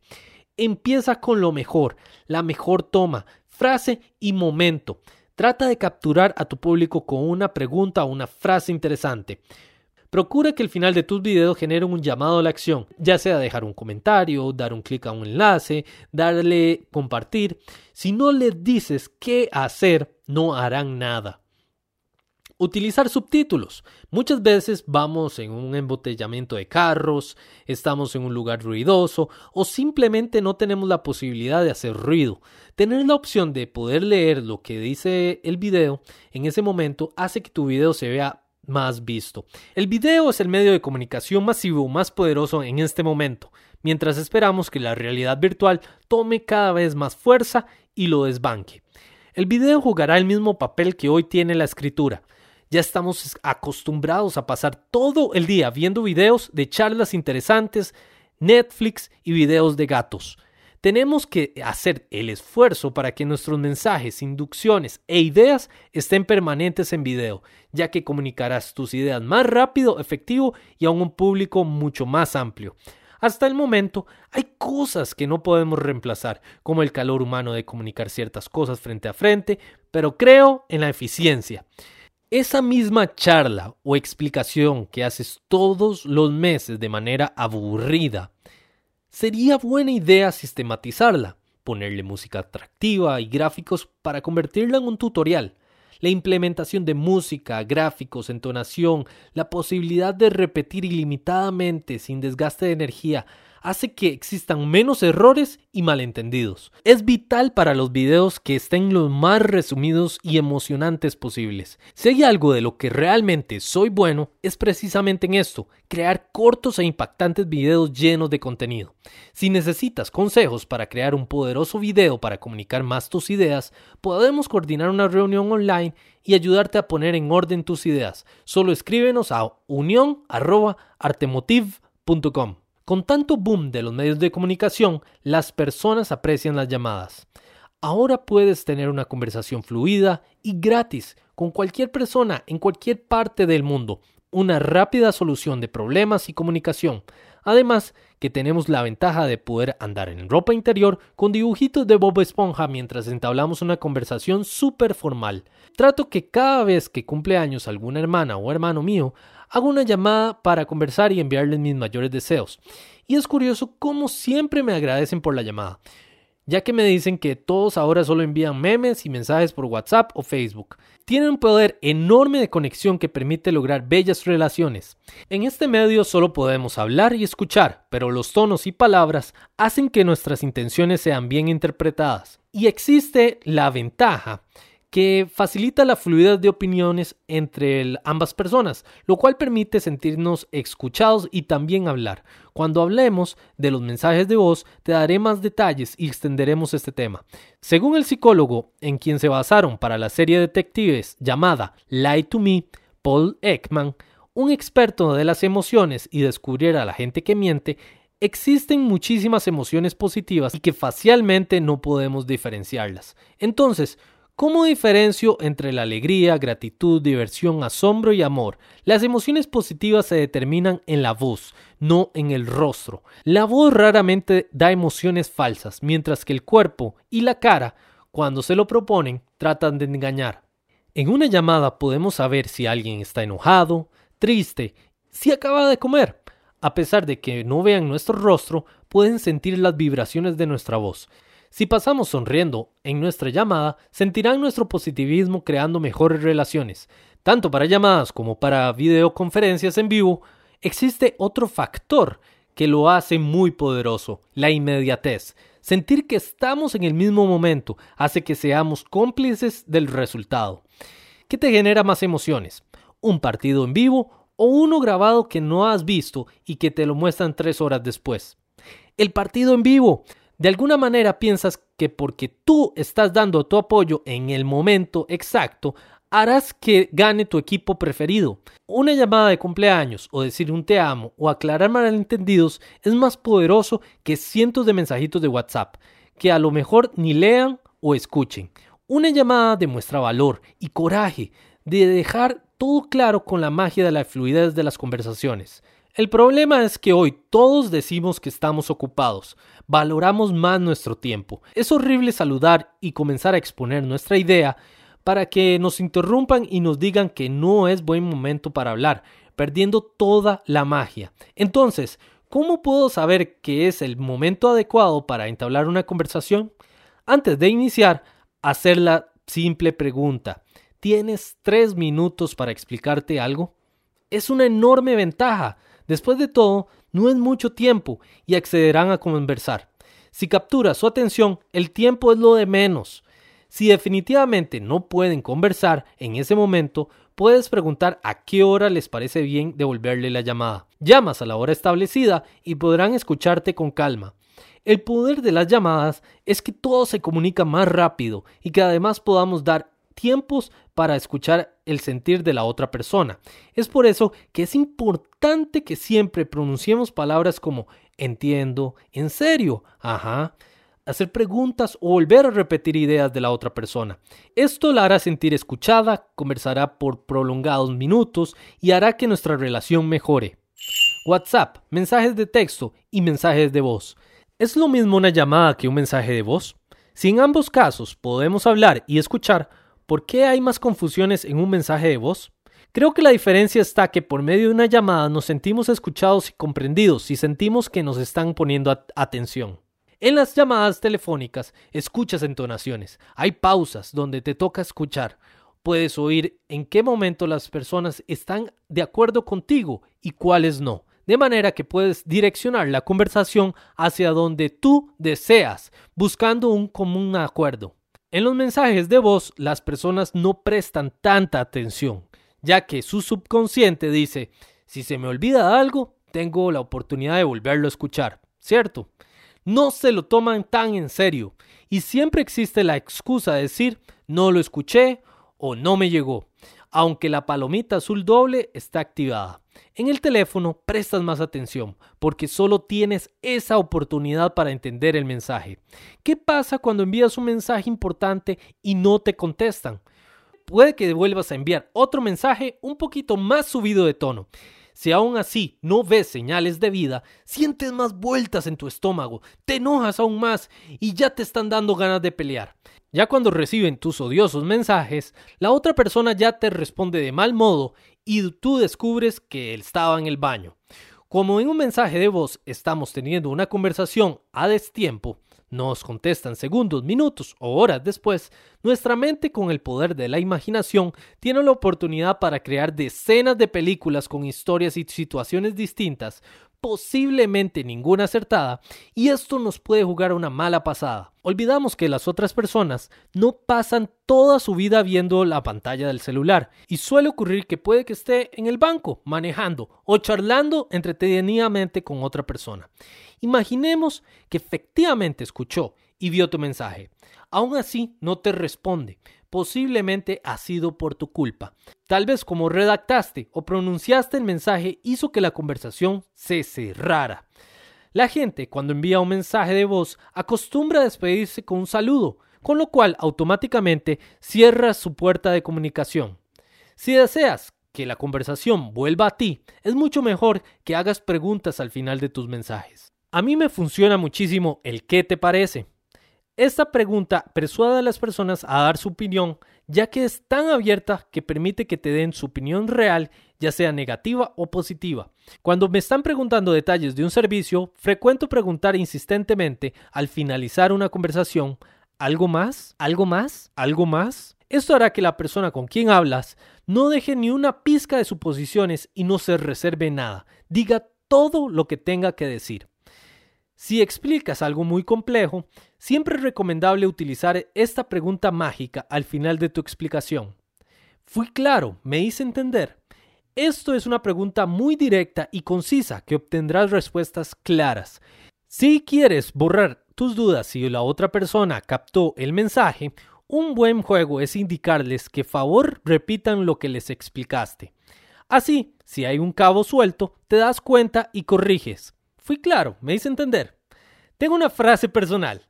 Si quieres comunicarlo, envía un texto. Si quieres confianza y cooperación, agrega un mensaje de voz. Pero si quieres hacerlo, haz la llamada. Correos electrónicos o mensajes de texto. La utilización de correos electrónicos es con fines formales.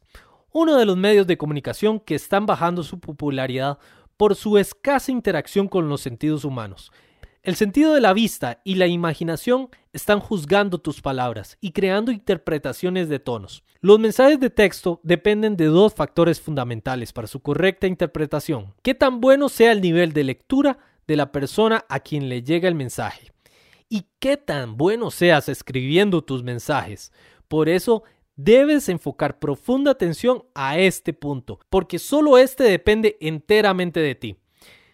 Es bastante obvio que cuidar tu ortografía es vital para no crear malinterpretaciones o que tu interlocutor cree un perfil negativo de ti. Algo interesante es que si escribimos muy bien, nadie nota nada.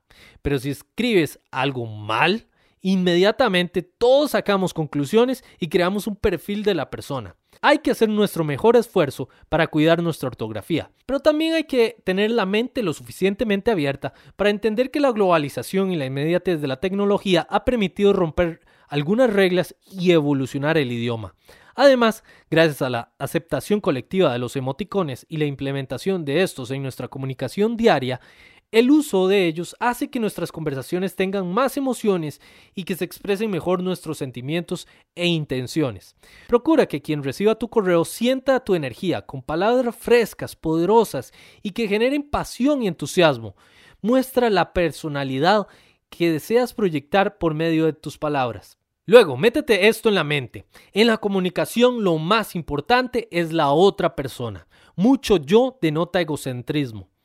El problema con los correos electrónicos es que en la vida real suponemos que todos ven nuestros correos, pero en la realidad ni siquiera nosotros abrimos los propios. El multimillonario Richard Branson aconseja que si tienes un problema o deseas comunicar un tema serio, el correo electrónico es el último medio para resolverlo.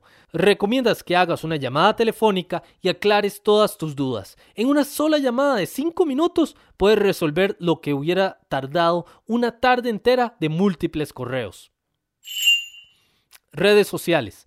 Las redes sociales son tu medio para darte a conocer al mundo. Aquí conocerás personas, te unirás a grupos y crearás contenido para que las personas opinen y recomienden tus productos. Cómo te adaptes en este energético y veloz mundo va a definir tu futuro éxito. Tu página web, Facebook, Twitter y demás redes sociales son centrales para tu estrategia de marketing y que debes coordinar con tus otros esfuerzos de ventas. Mira cada contacto como una oportunidad para construir una poderosa relación. Existen muchísimas redes sociales y si estás iniciando con alguna idea, producto o servicio, tal vez te sientas un poco aturdida o aturdido. Mi recomendación es que inicies con la que más manejas y te sientas más cómoda. Facebook es la red más poderosa que existe actualmente. En el 2017 logró tener a más de 2 billones de usuarios activos y es casi un cuarto de la población mundial y sigue creciendo. Es decir, casi todo el mundo está en Facebook. Y además, estos son los dueños de más de 50 compañías de tecnología, incluyendo Instagram y WhatsApp.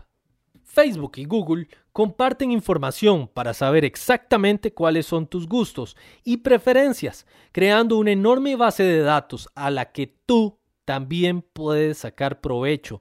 Puedes crear anuncios en Facebook y YouTube que vayan dirigidos a un público súper específico. ¿Quieres ayudar a mamás de 25 a 30 años que acaban de sufrir una ruptura amorosa?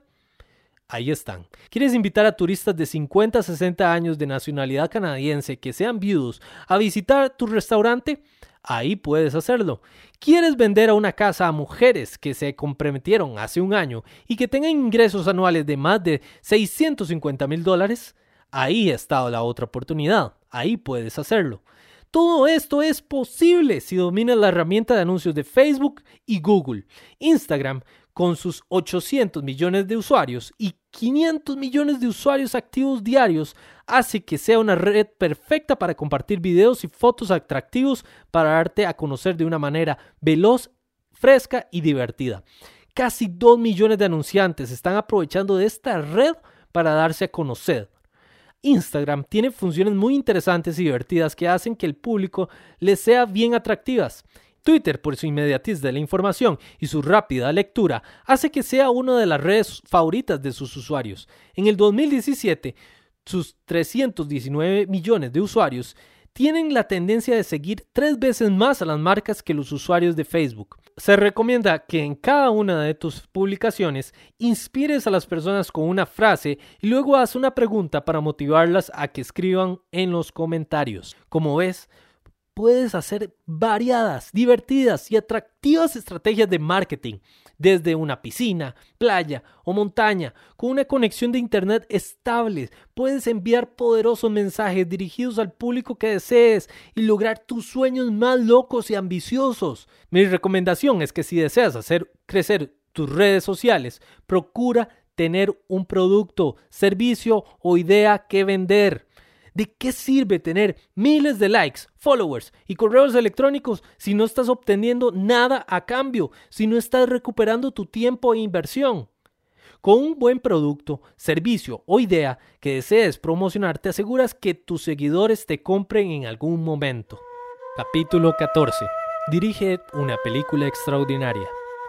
Es interesante cuando conoces distintas personas y te das cuenta que todos nosotros somos universos distintos.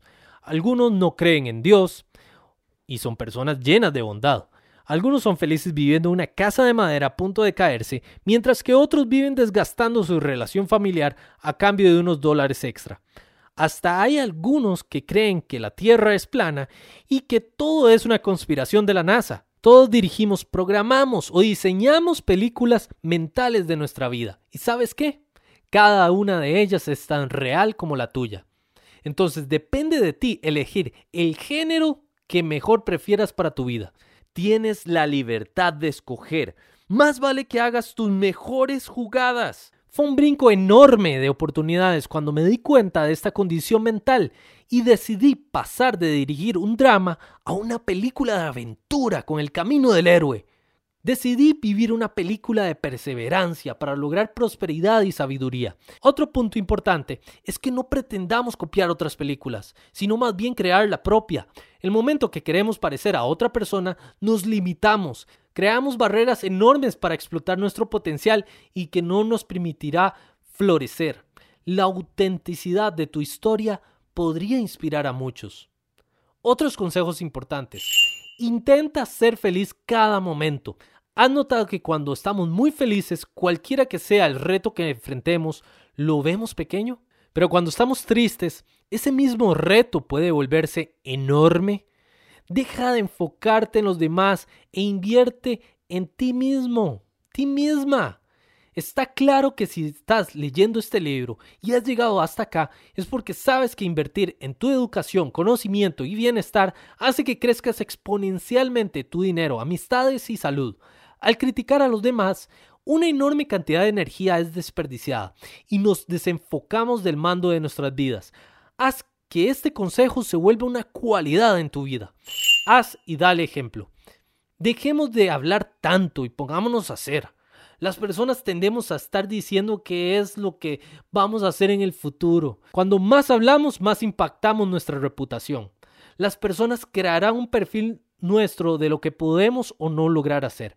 Por eso predicar con el ejemplo siempre será un buen consejo. Cuando haces y das el ejemplo, tus acciones hablan por sí mismas. Enfrenta tu miedo. Por mucho tiempo me dio miedo aprender a manejar. Fue hasta los 27 años, por un tema de responsabilidad, que me di la tarea de aprender en una escuela de manejo. Me enseñaron lo básico y ya era hora salir a la carretera. Todo iba súper bien hasta que llegamos a una subida de 500 metros, como a 85 grados de inclinación, que llegaba a una intersección frecuentada por miles de automóviles. O eso imaginé yo. Cuando la vi de frente, ahí me quedé boquiabierto. Era inconcebible subir eso sin provocar un accidente. Era una gran prueba. Respiré profundamente y sudando puse todo lo aprendido en práctica. Subí el carro con toda la paciencia del mundo, con decenas de autos pitándome y yo comentando al instructor que tuviera lista su mano en el freno de mano por cualquier cosa. Llegamos a la peña, doblamos y llegamos sanos y salvos. Pero acá no fue donde aprendí mi lección. Fue cuando subí esa misma cuesta por segunda vez, porque me di cuenta que la subida no era tan inclinada ni tan atemorizante como parecía la primera vez. La subí con mucha tranquilidad esa tarde. Así son los miedos, así son los miedos. Al principio, cuando tenemos el valor y el coraje para enfrentarnos y damos la batalla, parecen leones hambrientos. En nuestra segunda pelea parecen unos gatos enojados. Y cuando dominamos la situación, se convierten en unos tiernos y diminutos meninos. Tal vez dirás, sí Jorge, tienes razón. Pero aún así, el miedo me detiene y no sé qué hacer. Crear un ambiente interior placentero hará que saques la mejor versión de ti misma, ti mismo. Te doy algunos consejos que harán resplandecer tu interior. Prepara tu mañana con una actitud positiva. En las mañanas, debido a muchos motivos, ya sean por preocupaciones de días anteriores, porque dormiste mal o por alguna pesadilla, puede que inicies el día con una mala actitud. Es por eso que es importante hacer rituales matutinos para crear un ambiente interno favorable. Practica un deporte en la mañana, haz yoga o meditación. Esto sacará miedos escondidos en algunas partes de tu cuerpo. Según Tim Ferriss, experto en potencialidad humana, en sus entrevistas a personas altamente productivas en el mundo, comenta que hay un común denominador en estas personas. Estas personas extraordinarias practican todos los días algún tipo de meditación o corren enormes distancias, lo cual los hace entrar en estados mentales de tremendo enfoque, preparándolos para una actitud positiva ante el mundo. Si quieres aprender más acerca de algunos simples ejercicios de yoga que elevarán tu energía, te dejaré los links en la hoja de recursos. Agradece todo lo que tengas. Haz una lista de 10 cosas con la que sientas mucha gratitud y repítelas cada día en voz alta y con energía. Hazla ya, hazla ya, hazla ya. Si vas en el carro, vaya pensándola, pero no suelte el, la, la manivela. No la suelte, no la suelte. Fóquese ahorita. 10 cosas en las que sientes mucha gratitud. Puede ser por tu familia, la tecnología que hace que hagas las cosas más fáciles que antes, o el amor que recibes de esas personas que están tan cercanas a tu vida. Asegúrate de ser consciente de lo que dices, sentir cada cosa con mucha emoción. Esto hará que tu cuerpo vibre con mucho entusiasmo. Comprométete a crear un mundo mejor. Cada acción cuenta para ser un ser humano mucho mejor y para mejorar el planeta. Ayuda a alguien que necesita de tu ayuda, sin esperar nada a cambio. Sentirás enorme gusto por todo el agradecimiento que te darán. Da tu aporte en las causas que te importan. Sonríe aunque no tengas ganas. Cuando activas los músculos de tu sonrisa, automáticamente tu cuerpo comienza a liberar químicos en tu cerebro que te liberarán del estrés y de tus miedos. Así de sencillo. Haz tu prueba, ya mismo, sonríe. ¿Estás sonriendo? Muy bien, ¿ok? Ahí notarás que si mantienes la sonrisa, manténla, manténla, manténla, por algunos minutos comenzarán a surgir pensamientos positivos. ¿Lo sientes? ¿Los ves? Ahí, muy bien. Conversando con unos amigos corredores de maratones de cientos de kilómetros en montaña, me comentaron que una de las técnicas cuando llevan más de 100 kilómetros, subiendo alguna subida muy empinada y con el cuerpo completamente adolorido, es precisamente sonreír. Esto hace que automáticamente comienzan a surgir mejores pensamientos para subir esa, esa, cuesta. Los químicos de tu cuerpo hacen que se aflojen los músculos y des un paso extra. Así, mágicamente, engañas a tu cuerpo literalmente y sientes un enorme bienestar inmediato para superar los obstáculos. Olvídate de ver cosas y rodearte de personas negativas. El exceso de información negativa por los noticieros es sorprendente repiten la misma noticia negativa tres veces al día durante una o dos semanas con distintas versiones. Esto provoca que percibamos al mundo de manera negativa y esto afecta a tu realidad. Deja de ver noticieros por una semana al menos, notarás la diferencia. Luego decídete si es mejor no volver a verlas. En mi caso yo decidí no volver a verlas. Muchos me dicen que ven noticias para estar informados. Buena razón, parece justo. Pero hay mucha basura, hay mucha basura que no te aporta nada y te distraen de tu propósito. ¿Qué me aporta a mí saber el último chisme de Kim Kardashian? Filtrar este tipo de información es importante para tu salud mental. Bloquear de tus redes a noticieros, personas, páginas que se pasan quejando es una buena idea. Y no te preocupes, no te volverás ignorante. Hay noticias que no te podrás librar de ellas te las comentarán en la calle o simplemente aparecerán de alguna u otra manera en tu Facebook o WhatsApp. Si deseas indagar, informarte, puedes investigar conscientemente, no que te pongan la basura que quieran en tu cabeza. El conocimiento te da poder. El conocimiento hace que se reduzcan los miedos. Descubre cuáles son tus principales miedos y busca información para cómo dominarlos. Por ejemplo, tienes que dar una exposición sobre tiburones. Al no saber nada del tema, tu principal miedo es quedar como un ignorante frente a muchas personas, por lo que lo más conveniente es empezar a nutrirte de información acerca de estos animales. Además, se te ocurrió la idea de realizar un video recopilatorio de las distintas especies, pero nunca has usado un programa para editar un video, por lo que te das a la tarea de buscar la mejor app y un tutorial de cómo usarla.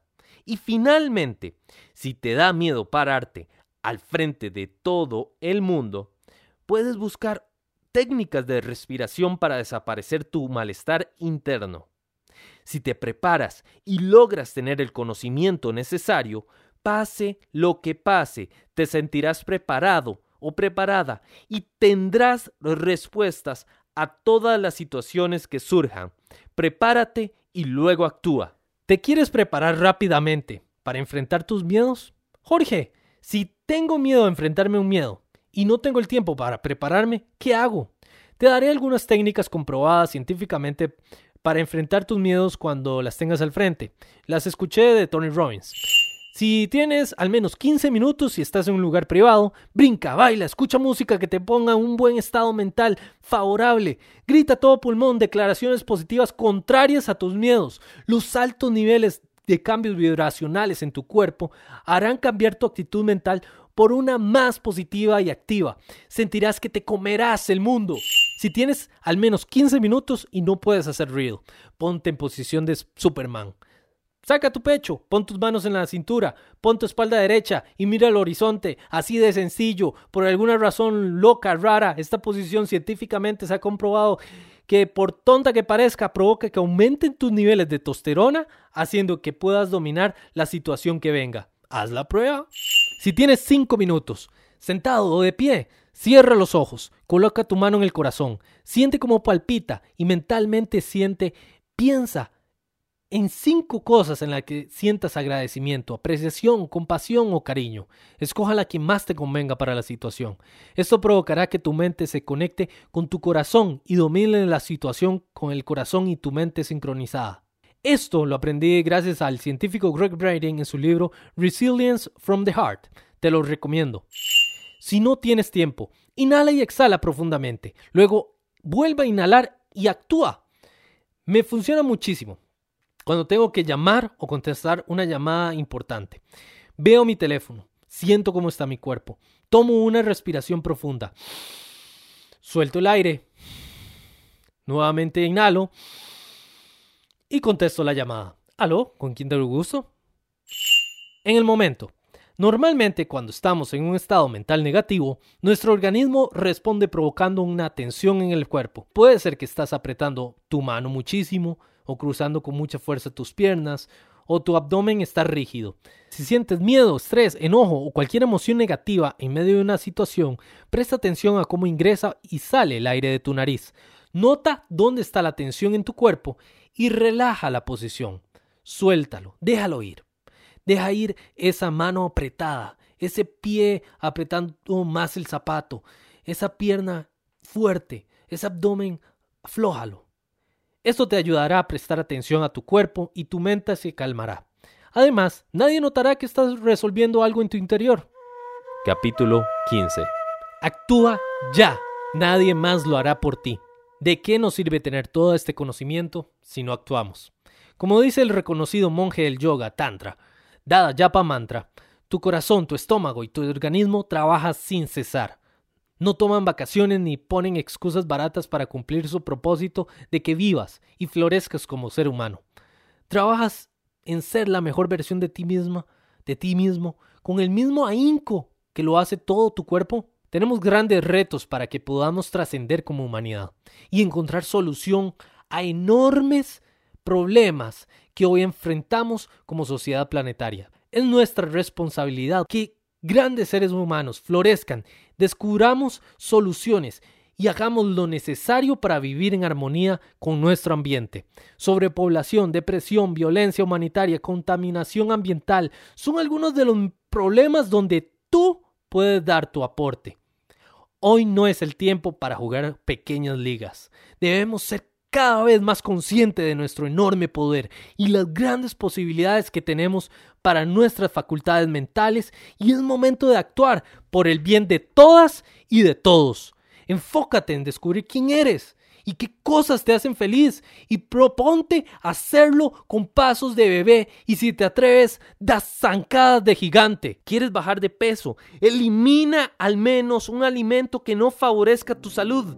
¿Quieres pasar más tiempo con tus hijos? Juega con ellos por un minuto más de tu tiempo. ¿Quieres empezar a viajar? Saca tu pasaporte. Haz algo ya mismo. Pequeñito, diminuto, no importa. Así se avanza. Entonces te pregunto hoy, ¿cuál es tu propósito de vida? ¿Cuál es tu propósito en esta vida? ¿Ya lo descubriste? ¿Necesitas ayuda? Un antes y un después de mi vida fue cuando visité a Dada Yapamantra y su movimiento Panaseam, en uno de sus retiros descubre tu propósito.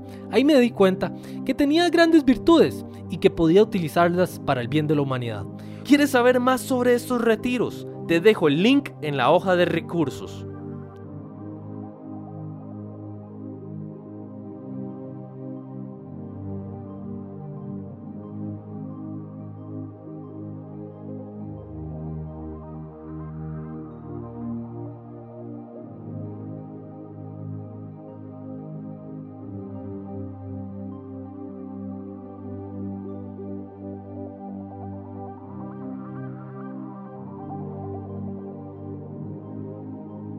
Cuando creas tu propósito, dejas de hacer paradas innecesarias en tu camino y aceleras en dar prioridad en lo que realmente te importa y te gusta, es donde se vuelve importante la vida. Tu camino como heroína, héroe, tendrá obstáculos, pero valdrá la pena cada segundo.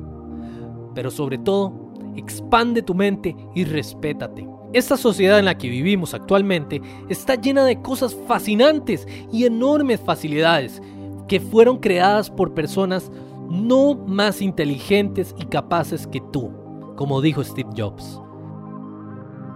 Es también tu responsabilidad en estar en constante expansión para descubrir más oportunidades para una humanidad más inclusiva. Si has descubierto algo en tu interior que viste en un momento de muchísima claridad en tu vida, quédate con ello y sigue ese camino. Si en un instante de tu vida te diste cuenta que debes hacer más ejercicio y te comprometes a correr por 30 días seguidos, cúmplelo, aunque te duela o no tengas ganas. Solo así se ejercita la disciplina y el compromiso.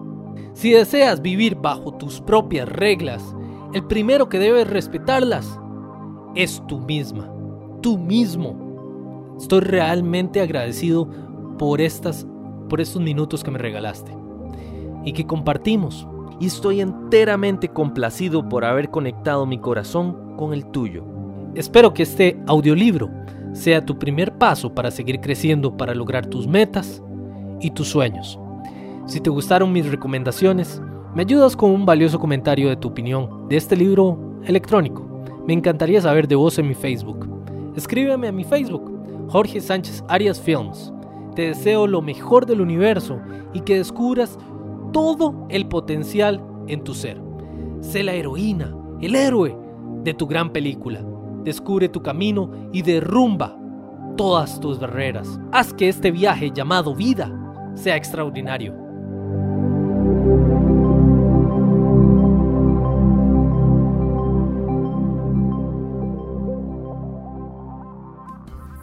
Jorge Sánchez Arias Films, comunicador y mago audiovisual costarricense, se dedica a transmitir conocimiento para generar conciencia y felicidad con la magia del video, la fotografía y el diseño.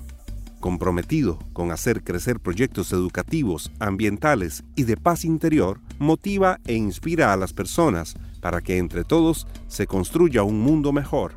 Cree profundamente que el contacto con la naturaleza, el amor y la educación son principios fundamentales para que cualquier proyecto tenga todo el poder de transformar de manera increíble el mundo entero. Promotor del servir y dar. Piensa que ayudar a los demás crea un profundo cambio interior que beneficia a quien lo hace y cambia la visión del mundo a su alrededor. Sabe que dar más de lo que se recibe trae muchísima prosperidad y abundancia. Su bandera es que hoy el ser humano con la motivación suficiente y mediante pensamiento, emoción y sentimiento, tiene todo el universo a su favor para lograr todo lo que se proponga.